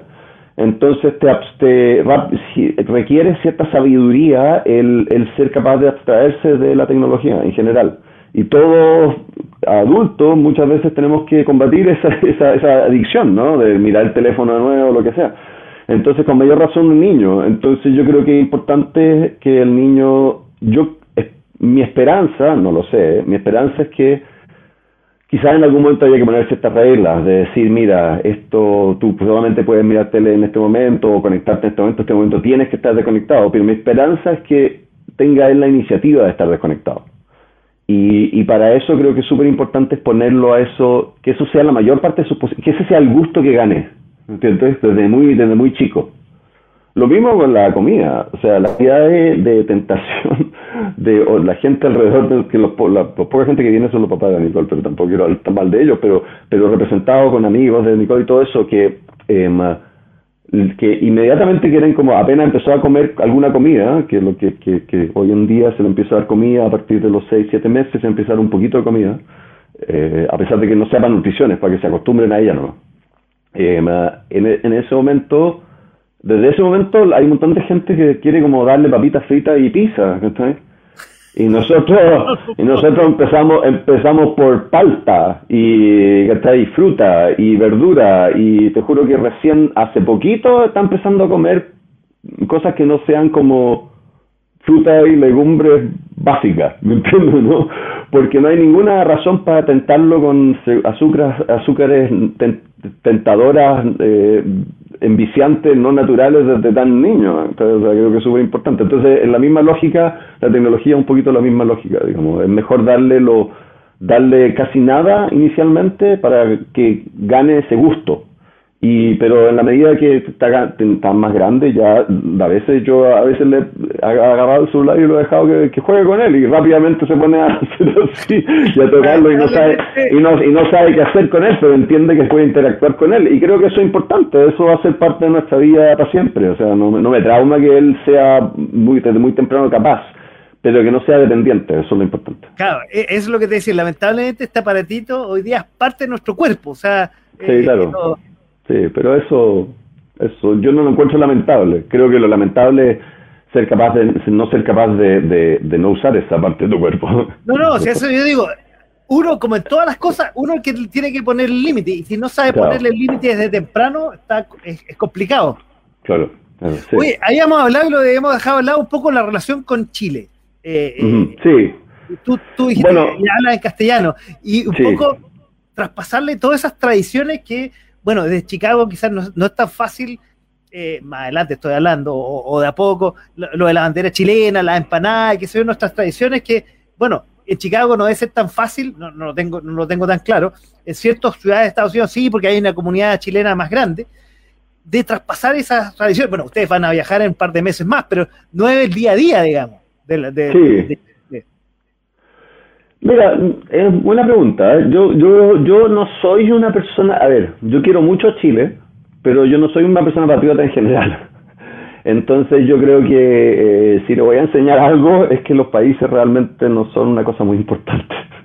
eh, o sea, en el, sentido de que, de que uno no es, una, no, es, no es algo que hay que tener una adulación abstracta, ¿me entiendes? Eh, lo importante es la gente que vive en los lugares. Eh, y en ese sentido, para mí es súper importante que interactúe con Chile, eh, eh, con, su tradición. Entonces, más que enseñarle la bandera y ese tipo de cosas, para mí es importante que vaya a Chile en cierto momento y que tenga exposición a ciertas cosas que, para mí son Chile. ¿no? Entonces, por ejemplo, me encantaría que viajáramos en algún momento a, los país, a los paisajes increíbles que tiene Chile eh, en el sur y en el norte, etcétera.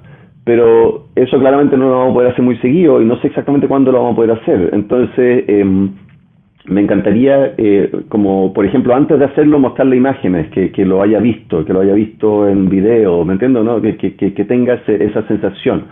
Me, me, me, me, estoy ya escuchando mucha música que yo no he escuchado hace muchos años, chilena, porque me parece súper importante que él se exponga a, esa cosa intangible, que es la manera de hacerse música en Chile desde, desde la, el movimiento más antiplánico de artesa, entre comillas, con los cuales, o incluso de, la, del canto nuevo, digamos, del canto eh, de, de, de que, que, venía un poquito de la tradición de, de la familia de mis padres, digamos, y de mis hermanos mayores, hasta los prisioneros, digamos, y, Soda Stereo, ¿no? Con cual yo, que fue súper, que, que, que, fueron, que hoy en día he escuchado un par de cosas de los prisioneros, me doy cuenta hasta qué punto, si bien en cierta manera para mí no fueron tan influyentes, porque yo en ese momento ya hacía música y no, me, no sé si me gustaba tanto la música que hacían, me di cuenta que su postura y sus letras fueron súper influyentes para mí. Eh, me di cuenta ahora, escuchando, escuchándolo. Entonces, esas cosas me parecen súper importantes y viajar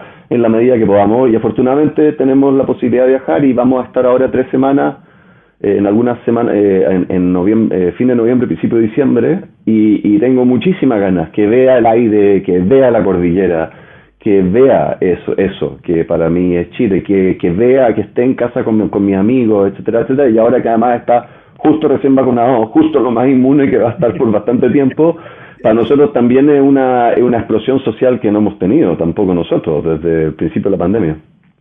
Oye, pero, y te, tocaste la música, ¿Qué, qué, y lo, tocaste un, rato atrás que estáis volviendo a escuchar música a, propósito de, León.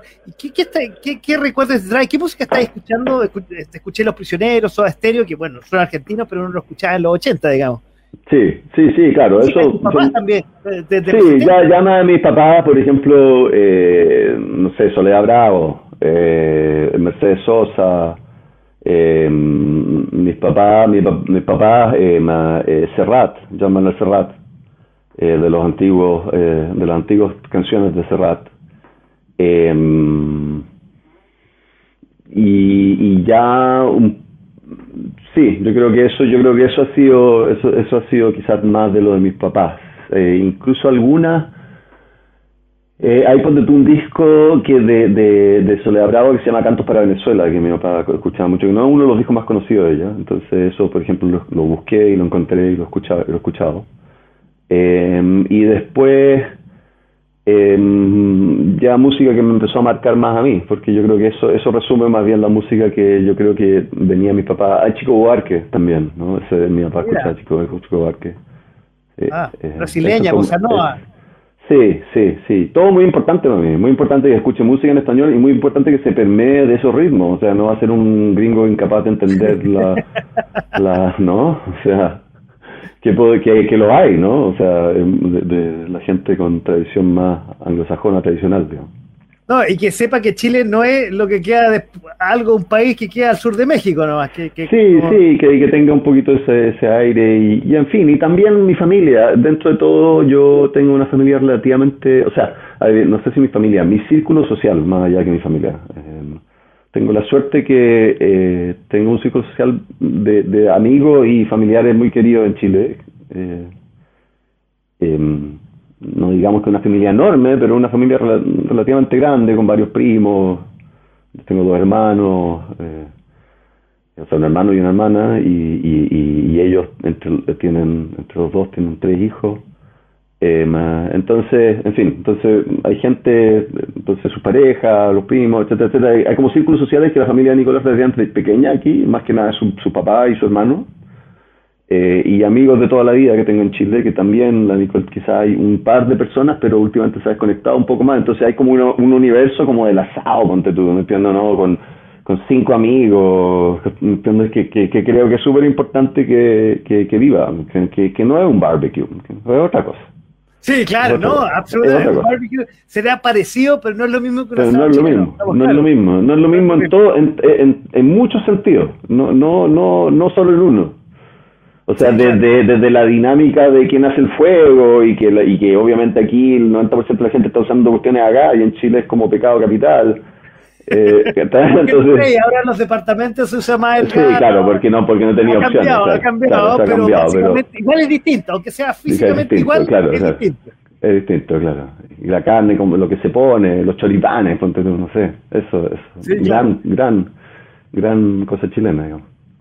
Entonces, sí, para mí eso, es importante. La raíz siempre va a estar, eh, lo, va a tirar. Quiero, quiero que nos, claro, quiero que de alguna otra manera eh, Chile sea un un espacio relativamente natural para él y ojalá lo podamos hacer. Yo creo que con algo de suerte nos vamos a poder organizar para ir a Chile una vez por año, algunas semanas, digamos, más de un par de días, no sé, tres semanas, cuatro semanas quizás. Eh, lo cual estaría increíble si lo hacemos además en el verano chileno invierno de Chicago, que apto que saltarse un, ah, un, mesecito del, invierno de Chicago. Sí, estaría bastante bueno, pero veremos si se puede. Pero yo afortunadamente tengo cosas que hacer allá y la Nicole creo que puede trabajar remoto, entonces siempre podemos arreglarlo, entonces veremos. Bueno, viajar con hijo, uff, es, un tema, es un temón. Sí, ahí, nos estamos preparando, nos estamos preparando, nos estamos preparando, sí, sí. Oye, tocaste un poco de Chile y no quería tocar, no quería tocar la contingente, pero para que tangencialmente un poco de, cómo se, cómo ve Cristian Weber, yo que sé que estáis siempre conectado con Chile, ¿cómo veis que lo que está, cómo está Chile hoy día? ¿Cómo lo veis desde allá?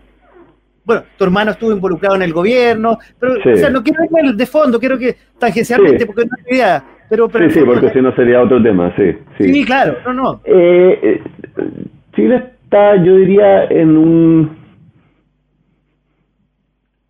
Chile está en un momento complejo, pero creo no tan complejo como a veces la gente piensa, porque creo que muchos de los problemas que Chile tiene están son problemas del mundo. Y creo que de alguna manera Chile tiene una avenida para reinventarse eh, de manera que no nos damos cuenta ahora, pero que en cinco años más vamos a decir, pucha, menos mal que hicimos eso. Eh, entonces yo creo que ese camino existe. Eh, existe, existía, existió por la dinámica que se dio, por ejemplo, el estallido social en Chile, que fue re complejo porque se dio justo antes de, de la pandemia. Eh, muchos países se lo saltaron, pero va a venir, va a venir ahora. Eh, eso, eso a mí me queda claro, los estallidos sociales estaban pasando en muchas partes del mundo y se congelaron por la pandemia, van a volver. Y si Chile resuelve este proceso constitucional que tuvo y que fue complejo y que terminó ojalá centrándose, o sea, transformándose en más centrista y no en más conflictivo. Eh, que el, el, camino no es claro en este momento, pero podría ser que el resultado final de todo el proceso que ha pasado que sea más centrista, eh, con un gobierno que yo francamente creo que está haciendo muchas cosas buenas que no son lo que se ve todos los días, porque yo lo veía a través de mi hermano, a través de gente que conozco del gobierno que está en ministerios más sectoriales, eh, Ministerio del Medio Ambiente, Energía, donde está mi hermano, Ministerio de otro tipo de ministerios que están haciendo, están tratando de armar cosas mm, con imperfecciones, pero están tratando de armar ciertas cosas. Eh, entonces, no todo es tan desastroso como se ve a veces con los muchos tapieces que, el gobierno ha tenido. Eh, pero sí, también hay mucha incertidumbre y mucha pausa. Entonces, hay un camino que yo, siendo una persona positiva, espero que tengo la esperanza de que Chile tome, que no es tan terrible como es, pero está pasando por un momento difícil porque el mundo está pasando por un momento difícil. Sí, el mundo está pasando por un momento difícil, exactamente. Y ahí te paso, voy a seguir con la cosa política, pero insisto, tangencial. Mm. Ya que vámonos a donde tú vives, en Estados Unidos, que también lo está pasando difícil. Y de hecho, eh, uno pensaba que con la llegada de Biden y, de Kamala iban a ser un, dúo potente y que iba a ser un cambio eh, mejor para una presidencia que estuvo Trump, que no fue muy buena, y por eso quería cambio a Estados Unidos, pero también esto, este dúo dinámico parece que no ha sido tan bueno como se esperaba. Em, no lo sé. Yo creo que yo creo que la, respuesta es un poquito más compleja eh, que, decir que no ha sido tan bueno como uno esperaba. Yo creo que eh, más, em, Ahora, no, perdón, a, qué argumento? No son los líderes que quizá el mundo esperaba. Esperaba, eh, es que, sí, es que, bueno, es que en fin, es que yo no sé qué el líder del mundo esperaba, pero, pero pensando lo que yo esperaba, yo creo que de alguna otra manera lo cumple, cumplen un poquito el rol. Pero eso no quiere decir que Estados Unidos esté en un buen momento. O sea, yo creo que Estados Unidos tiene un problema que, eh, eh, que hay que acordarse que eh, el, el, gobierno de Trump terminó violentamente. O sea, que hubo, un asalto en el Capitolio de hordas de gente avivadas por él. Y hoy en día fue la última sesión de... o sea, no la última, fue una, última en la serie. No sé si iba a continuar porque no la, no la he visto, la tengo en diferido. Escuché el principio en algún momento, pero no he podido escuchar más eh, eh, de, de, que estudian ese asalto al Capitolio, digamos, que están viendo, y se ha demostrado que esencialmente Trump trató de hacer un golpe, trató de hacer un autogolpe de Estado, lo intentó por todos los caminos posibles. Trató de coimear a jueces, trató de coimear a gente que tenía supuestamente labor protocolar, que tenían que certificar cosas, le, le, se consiguió eh, gente que, lo, que dijera que ese era falso y que en cambio había ganado Biden ese, ese estado. Presionó por donde pudo. Y lo último que hizo fue citar a gente a una gran manifestación enfrente de la Casa Blanca el día en que, se, en que era la certificación de los votos en el Capitolio. Y al cerrar esa manifestación los mandó al Capitolio. O sea, él no estoy seguro hasta qué punto él planificó que se saltara el Capitolio, pero ciertamente él, quería, él tenía una presión ilegal y, violenta en la medida de sus capacidades de la eh, de, para mantenerse el poder. Ese era su plan. Lo que pasa es que es un incompetente. Y el sistema estadounidense tiene muchos arcaísmos que lo hacen frágil, pero también tiene muchas redundancias que lo hacen más sólido y un cierto número de gente, que uno los puede cantar probablemente con los dedos de una mano, no se dieron. No se dieron a la presión de Trump. Y por eso es tan importante ese estudio que se está haciendo. Y eso queda, porque hasta el día de hoy, Trump sigue argumentando lo mismo que trató de argumentar en ese momento para incitar ilegalmente quedarse en el poder. Que de alguna otra manera la votación de Biden era legítima porque habían habido, eh, habían habido eh, votos errados, votos eh, eh, falsos de alguna otra manera. Se había manipulado la votación. Lo cual se ha estudiado de todas las maneras posibles por jueces nombrados por Trump y no ha llegado a ningún lado, porque es puro chamullo, son puras cagüines, absolutamente teorías conspirativas, la, la, mayor parte absurdas, la otra verificadas falsas. pero él sigue diciéndolo, con lo cual la mitad del Partido Republicano piensa que Biden no es un presidente legítimo. Entonces, en la mitad de la oposición piensa que Biden no fue realmente electo porque Trump los convenció. Entonces, la situación hoy en día en Estados Unidos es políticamente es muchísimo peor que en Chile, sorprendentemente. yo diría, lo que pasa es que el estallido no ha pasado todavía, pero yo creo que va a venir. Y Black Lives Matter fue como una suerte de pequeña... Eh, un appetizer. Sí, un appetizer, exactamente. Yo creo que eso va a pasar. Y eso lo está manejando el gobierno y lo está manejando de muchas maneras y lo está manejando con la sorpresa que también se encontró el gobierno de Boric de la alta, del, del descontrol global de la inflación post pandemia.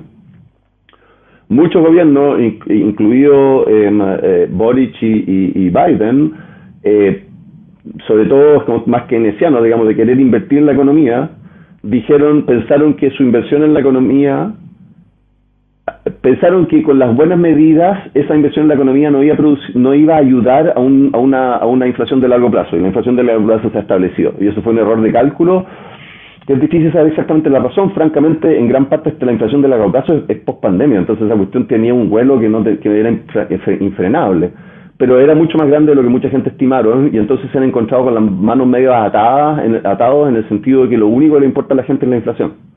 Entonces, muchas de las cosas que quieren hacer tienen que de alguna otra manera abordar la inflación. Pero independientemente de eso, Biden ha logrado pasar una cantidad enorme de leyes que son súper importantes. Lo que pasa es que no llegan a las noticias, no son headlines, ¿no? Pero son súper importantes. Por ejemplo, desde que yo llegué a Estados Unidos, eh, el Seguro Público de Salud em, no tiene el derecho a negociar con las farmacéuticas por los precios de las drogas. Imagínate qué absurdo el Seguro Público de Salud tiene una cantidad enorme de capacidad de compra, pero no puede negociar con las farmacéuticas eh, bargain lower prices. bueno, y en el mundo. Porque esencialmente el lobby de las farmacéuticas ha sido tan grande que nunca que han logrado mantener eso. Y desde que yo llegué a Estados Unidos, que los demócratas han tratado de pasar leyes para que darle a Medicare, a Medicaid el derecho a negociar, para decir, bueno, si no, si no nos los compramos usted, le compramos a usted otro, lo que sea, ¿no? eh, para bajar los precios. Em, eh, y, acaba de pasar la ley de que, de que, de que, deja, de que cambia esa ley. O sea, es una cuestión que desde hace años que estaban tratando de pelear para bajar los costos astronómicos que tiene la, salud estadounidense con resultados bastante mediocres. Em, porque hay un, un negociado enorme. Entonces, entonces, ese tipo de cosas no aparecen en ningún lado. Las cosas de Estados Unidos son súper importantes para el futuro y son una de las desgracias del, de la política, que yo, que a mí me interesa bastante la política, creo que mucha gente tiene mala imagen porque ese tipo de cosas nunca se enteran, que eso es gran parte del trabajo de lo que hacen los políticos, porque no es un efecto inmediato bombástico.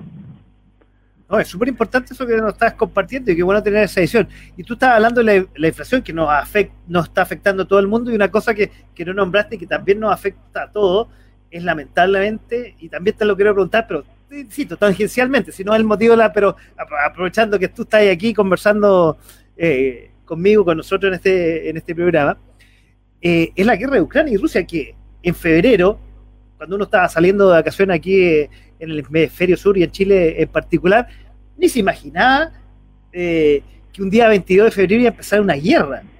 Una guerra que Putin disfraza que es un ejercicio bélico y ya lleva siete meses y que realmente ha sido devastadora para Ucrania al mundo ha traído sus consecuencias. Ya venía mal con la inflación que tú decías post-pandémica, pero más encima eso influye más a la inflación mundial por la, escasez de grano, eh, por la incertidumbre en los mercados. La incertidumbre en los mercados, sí. Va a terminar mañana, entre años más, en un año más, porque Putin es un loco estilo tal que no se sabe qué carajo va a hacer. Sí, yo, yo, Putin... Nuclear. Joe Putin desde hace varios años que está es, que es mi enemigo número uno de la humanidad en mi mente. Eh, creo que él ha sido una de las personas más nocivas en la civilización humana eh, en los años recientes. Em, yo, quizás lo mencionaste, yo trabajo como parte de los muchos proyectos que hago, es una escucha de redes sociales, que es un proyecto que tengo con el Laboratorio Solus en Chile, eh, asociado a la Universidad Católica, entonces nosotros estudiamos datos de Twitter y, tratamos de entender un poco la opinión que tiene la gente de ciertas cosas basado en esos datos, entre muchas otras cosas que hago, porque otras cosas las hago más de física teórica, más conceptual, más sistemas complejos eh, y también la música, pero eso es una de las cosas que hago. Y en ese espacio tú rápidamente empiezas a enterarte un poco de las dinámicas de las redes sociales internacionales y la manera como tú puedes influir manipulando las redes sociales eh, a distintas escalas y en ese universo yo ya desde la elección de Trump, que, que, absolutamente estoy convencido, o sea, hay, hay una documentación enorme sobre el uso de Putin, el, desarrollo de Putin de la, de la arma eh, cibernética, digamos, como de influencia cibernética, tanto atentados como ransomware, como, como influencia en las redes sociales, eh, para eh, desestabilizar democracia alrededor del mundo, que es su interés, es enorme, su capacidad es enorme. Entonces, yo ya desde esa época que me parecía que era extremadamente nocivo para la, para la humanidad, para, la humanidad. Ciertamente desde, desde la campaña de Trump, ¿no? O sea, que, que fue ya hace seis años, una cosa así. Sí. Eh, más de entonces que creo que antes más o menos lo había cachado, pero de ese entonces que empecé a verlo realmente, como cómo lo y porque ya porque, en fin, porque para la campaña de Trump es que realmente me metí en esto de análisis de redes sociales, empecé a meter realmente en esto de análisis de redes sociales. antes Putin maquinando esto, probablemente. Sí, y entre las cosas que he visto es que entre la prensa, gente que respeto mucho, eh, periodista estadounidense de, investigación, eh, Rachel Maddow, que es una, una, una, una, periodista acá, bastante conocida, ella eh, hizo un, eh, encontró un documento en el cual, que expuso en el cual se hablaba en una conferencia rusa militar eh, hace ya 10 años, por decir algo, de cómo eh, esencialmente la lógica era las campañas de influencia cibernética iban a ser eh, la nueva arma nuclear rusa. O sea, iba a ser la arma desestabilizadora nueva en el juego, que no existía antes, ¿me entiendes? Y que, y que el ejército y que la inteligencia rusa liderada por alguien que se que creció como, como agente de inteligencia, ¿no? Putin. Este fue director de la KGB, o sea, de inteligencia. En el cual además internamente, internamente, los, las, las operaciones de, de desestabilización psicológica y cosas por el estilo que hacía Rusia internamente eran enormes y tradicionales, digamos, antes de la era digital. ¿Me entiendes? O incluso de cultivo cultural en otros lugares, de movimientos de disidencia, etcétera, etcétera. O sea, el, el, el aparateje de, de, psicología, eh, inteligencia, em, acciones, digamos, de, de, espionaje o de inteligencia o de, o de incluso de militar, agresiva, digamos, a través de uso de psicología, ¿no? Eh, los rusos tenían experiencia más que todo en el mundo. Entonces ya tenían la capacidad, tenían un montón de hackers, porque Rusia desde hace años que tenían una cultura de hackers, ¿no? De estafa y hackers y gente que se metía en la red y dejaba de ser parte como una mafia rusa. Y tenían alguien que tenía esa tradición y que tenía ambiciones de, globales de, transformar a, Rusia en un imperio. Entonces como que la cosa estaba dada y existe cierta documentación que se ha ido encontrando que muestra que esto fue un plan súper eh, claro de Putin. Y yo, yo bromeo que digo que la única teoría conspirativa que yo creo es que Putin está controlando tus teorías conspirativas. Porque él se colgó de todo lo que existía como teorías conspirativas en el mundo para explotarlas en desestabilizar la confianza que la gente tiene en, la, en, las instituciones eh, actuales de de los países democráticos particularmente. Entonces la ha explotado sistemáticamente a través de su agencia completa que tiene como por lo menos con mil personas trabajando metidos en computadores y quizás cuántos bots que controlan ese tipo de cosas para em, influir en, para esencialmente digamos ganarle a los otros haciendo que exacerbando su conflicto interno. Claro, y a ver, tú, hablas de los que son oficiales, imagina, y, también los piratas informáticos, que, la mayoría, los, los más, más conocidos y que son más aventajados, eso uno lo escucha, eh, lo ve en las películas, lo escucha en ciertas, eh, ciertas redes, son los hackers rusos, justamente, o de esa área. Y que además que tiene una cierta relación de semi-mercenarios con, con, con, el gobierno ruso eh, hoy en día. Entonces, o bucaneros, no sé. Oye, con Christian Web estamos esta noche en este programa de A Poco Sin Mascarilla en Punto FM y en esta etapa que hemos tangencialmente visto el mundo, visto el mundo, hemos pasado por Chile, Estados Unidos, eh, la guerra de Ucrania y, tu amigo personal Putin. Perdón, la... Oye, quiero volver un poco y, para ir cerrando, quiero volver a, León. Y, no me ha hablado un poco del músico también. ¿Estás preparando algo relacionado con él? ¿Dedicándole algún álbum nuevo, alguna cosa así? ¿O tomando sus sonidos, algo así? Y, y sí, ciertamente, ciertamente grabé su latido y, francamente debiera grabar más de su, de sus balbuceos. Eh, más, los tengo por aquí, por allá en video y cosas así. Eh, no sé si en este momento tengo tanto la lógica de como hacerle una canción o algo por el estilo, pero estoy eh, en el proceso de, ya hace algún tiempo porque se ha atrasado, pero espero agarrar vuelo pronto. Y he hecho algunos experimentos por aquí por allá específicos de construir una serie de, temas eh, para un álbum, para una nueva serie de show en vivo, etcétera, etcétera que quiero sean bastante más conceptuales. Y el concepto que estoy explotando tiene un montón que ver con mi experiencia de lo que más me fascina del universo, que es como un poquito la lógica de, de, de mm, en fin, de una, una, una, maravilla, ¿cómo se dice? Maravillación, maravillamiento, no sé, estar maravillado con la realidad y con, y con la realidad eh, física, con la realidad biológica, con la realidad informativa, eh, intelectual, conceptual, con, la realidad en general. Entonces eh, voy a mezclar un montón de cosas que tienen que ver con mi vida, con mi fascinación a nivel de, cotidiano de eso, que ya tenía una serie de grabaciones que he hecho a lo largo de mis viajes, de que he hecho así como en lugares que me han llamado la atención acústicamente, eh, con mi fascinación de, de esas cosas desde un ángulo científico que también tengo, tratar de entenderlas. Y en esa lógica, eh, eh, León es, una parte de eso, una parte de esa fascinación, una parte nueva. Agregándole una variable nueva ahora, que es un punto de vista, Exactamente. el punto de vista León y el punto de vista como papá, que, hace. Sí. Pero lo que yo quiero es el día que empiece a hacer música con él, eso, eso, aunque sea él balbuceando, aunque sea lo que sea, por eso que me, da, me, me recuerda que ir a grabarlo balbuceando porque la voz que tiene ahora no es la misma que va a tener un, tiempo más. El balbuceo que hace ahora no será el mismo. Oye, y te lo digo yo que tengo grabaciones de mis hijas cuando eran chicas, que las paso así en la radio, así como especie de comercial, y qué rico escuchar ahora que tienen veintitantos esas voces qué buena.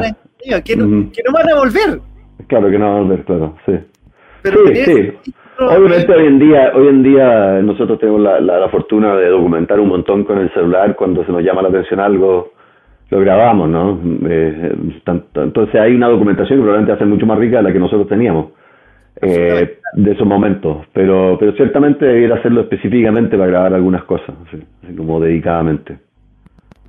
Oye, Cristian, eh, para ir cerrando, y te quiero agradecer una vez más porque un, un año más hay aceptado esta invitación y, te digo, eh, como siempre, súper grata la conversación. Hemos tocado de todo, fundamentalmente hablando de, tu etapa como papá, que eso es lo más importante y lo, trae a la conversación. Pero vimos esta parte política también que tú igual lo tienes en tus venas por ahí, hablamos de la astronomía. También hubo noticias este año, Navi Barta, y, y no te creo que te quitar el tiempo con respecto a eso. Eso es bueno para hablar. Oye, pero para, ir cerrando eh, y para un poco eh, el, programa. Te quiero preguntar y un poco que nos recomiende a los que nos están escuchando y viendo, ¿qué, qué, qué, qué podríais comentarnos? ¿Qué podríais recomendar a la gente? Algo quizás más aterrizado, quizás relacionado incluso con algo más elevado que, que lo que ha pasado en, el mundo de la astronomía o de la física últimamente. Cualquier cosa en Yo, yo, eh, eh, eh, lo que de hecho me acordé de pronto hace un ratito que, me preguntaste esto la última vez y me quedé medio en blanco. Y francamente, francamente ahora estaría probablemente más en blanco todavía porque hoy en día entre mis propios proyectos y León no tengo tiempo de mirar nada. Pero lo que sí pero lo que sí lo que sí diría que me sorprendió que entre las cosas que me llamaron que, que, que el mostrarle algo a él me recordó cuánto eso me influyó a mí.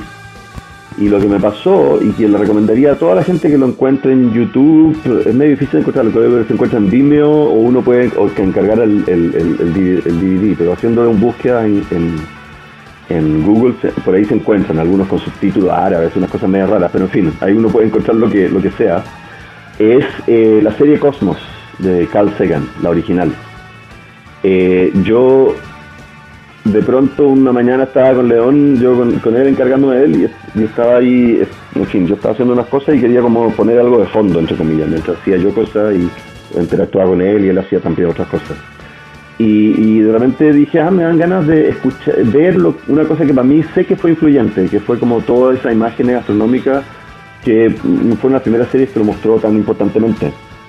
Eh, el Cosmos de Carl Sagan, ¿no? Hay una versión nueva que también es muy buena, pero te digo buscar la antigua. Casi no ha envejecido nada. Hay algunas cosas que sabemos ahora que no sabíamos entonces, que es súper interesante, pero no sé si todo el mundo sabía eso porque hay que estar un poquito al día de lo que sabemos que no que sabía. Pero a veces puede ser interesante verificarlo, pero, pero todo lo que dice es correcto. Y perdónate brevemente, que cuando tú la conoces, o cuando nuestra generación la conoció por primera vez, probablemente en, algún canal nacional, el acceso era bastante más difícil que hoy día en un clic. Claro, además, exactamente. Y, resulta lo que pasó es que eh, eh, lo tengo, de hecho, aquí, afortunadamente lo rescatamos, mi mamá lo rescató. Em, eh, lo que pasó es que en algún momento, yo no sé qué vino antes, francamente, si el libro o la serie, pero en algún momento a mí me estaba empezando a interesar la astronomía. Yo he sido muy joven, de haber tenido, no sé, 12, 13, 12, no sé. Em, y, apareció este libro, y quizás antes incluso que la dieran la serie, la, la serie en Chile. Y, yo me hice muy fan de ese libro. Eh, y, creo que desde ahí hasta que cumplí como los... O sea, que probablemente al principio miraba las fotos, hice un, trabajo para el colegio o algo así, pero ya después me lo sabía de memoria. Y como a los 14 escribí como un mini ensayo basado en la explicación de la teoría de relatividad general que aparecía en ese libro. Pero yo me acordaba de, de, haber sido fan del libro, pero no me acordaba, pero ahora me estoy acordando cuánto lo debo haber leído, no me acordaba de eso porque además la, la, serie es en gran medida eh, una transcripción del texto del libro. Eh, el libro especialmente el guion de la serie. Y yo ahora que estoy viendo los capítulos, lo he estado viendo a poco con León, eh, cuando veo la pena, entiende, pero igual le encantan las imágenes de las estrellas, que me parece súper bonito que las vea desde ya, que le sean familiares.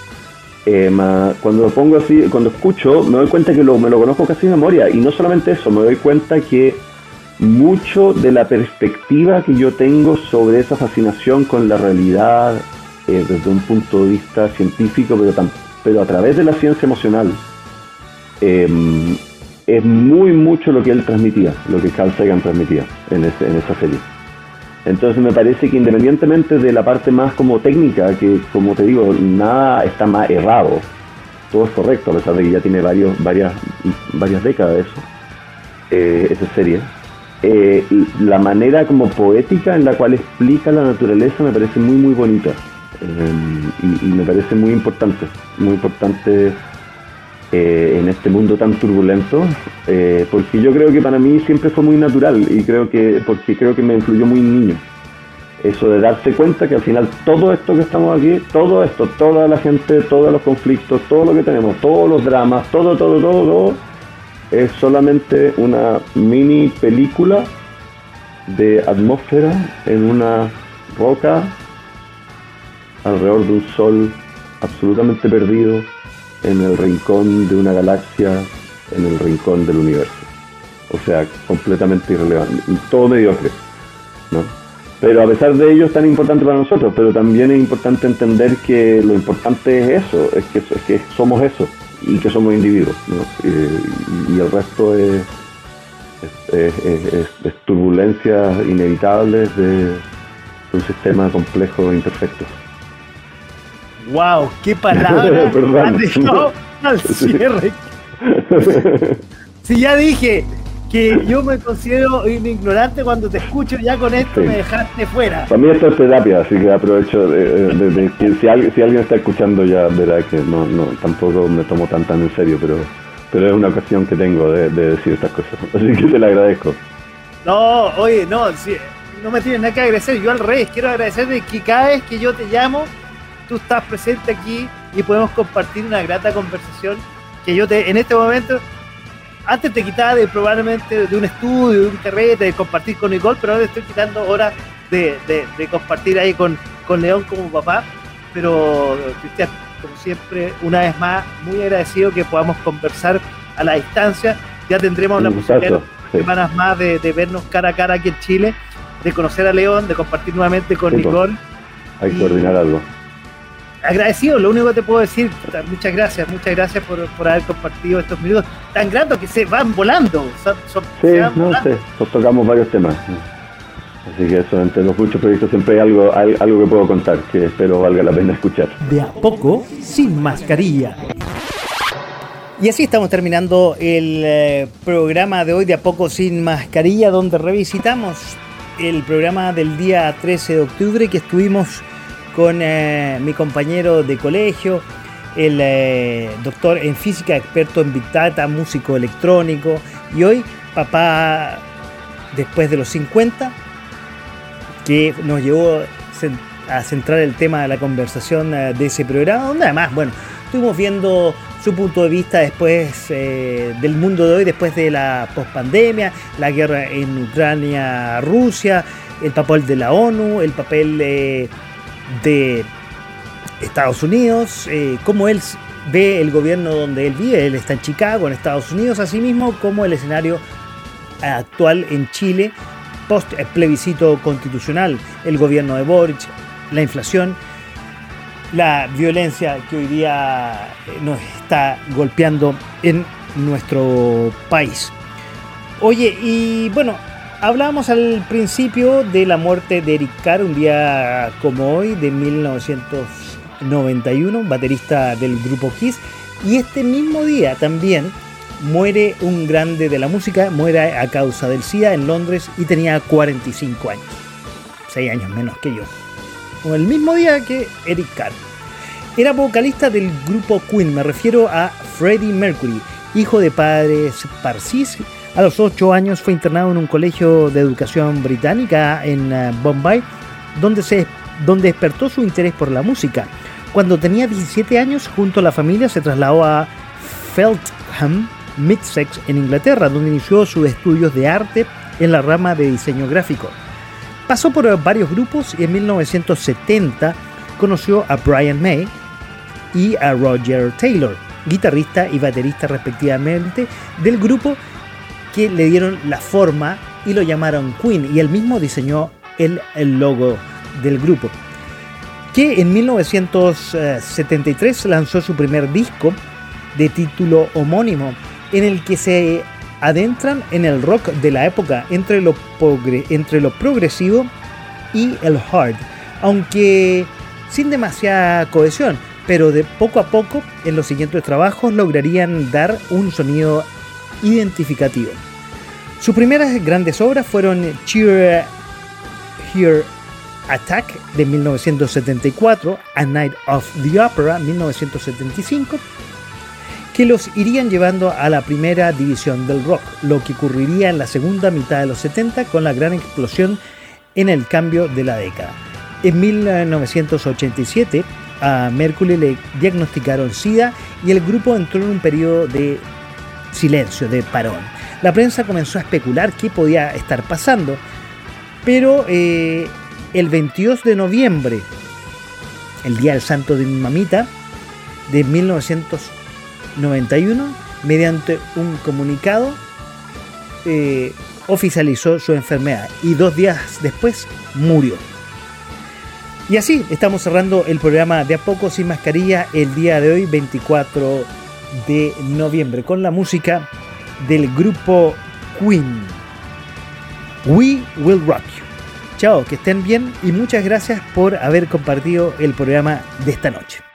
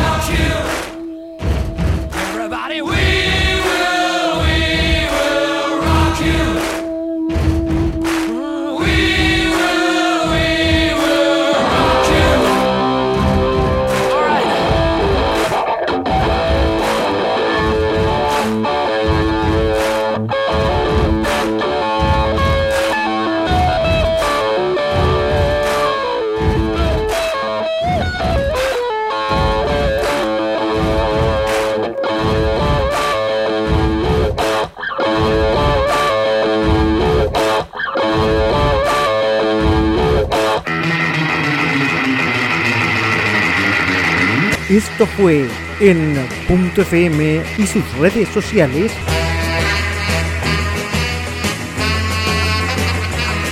de a poco, sin mascarilla.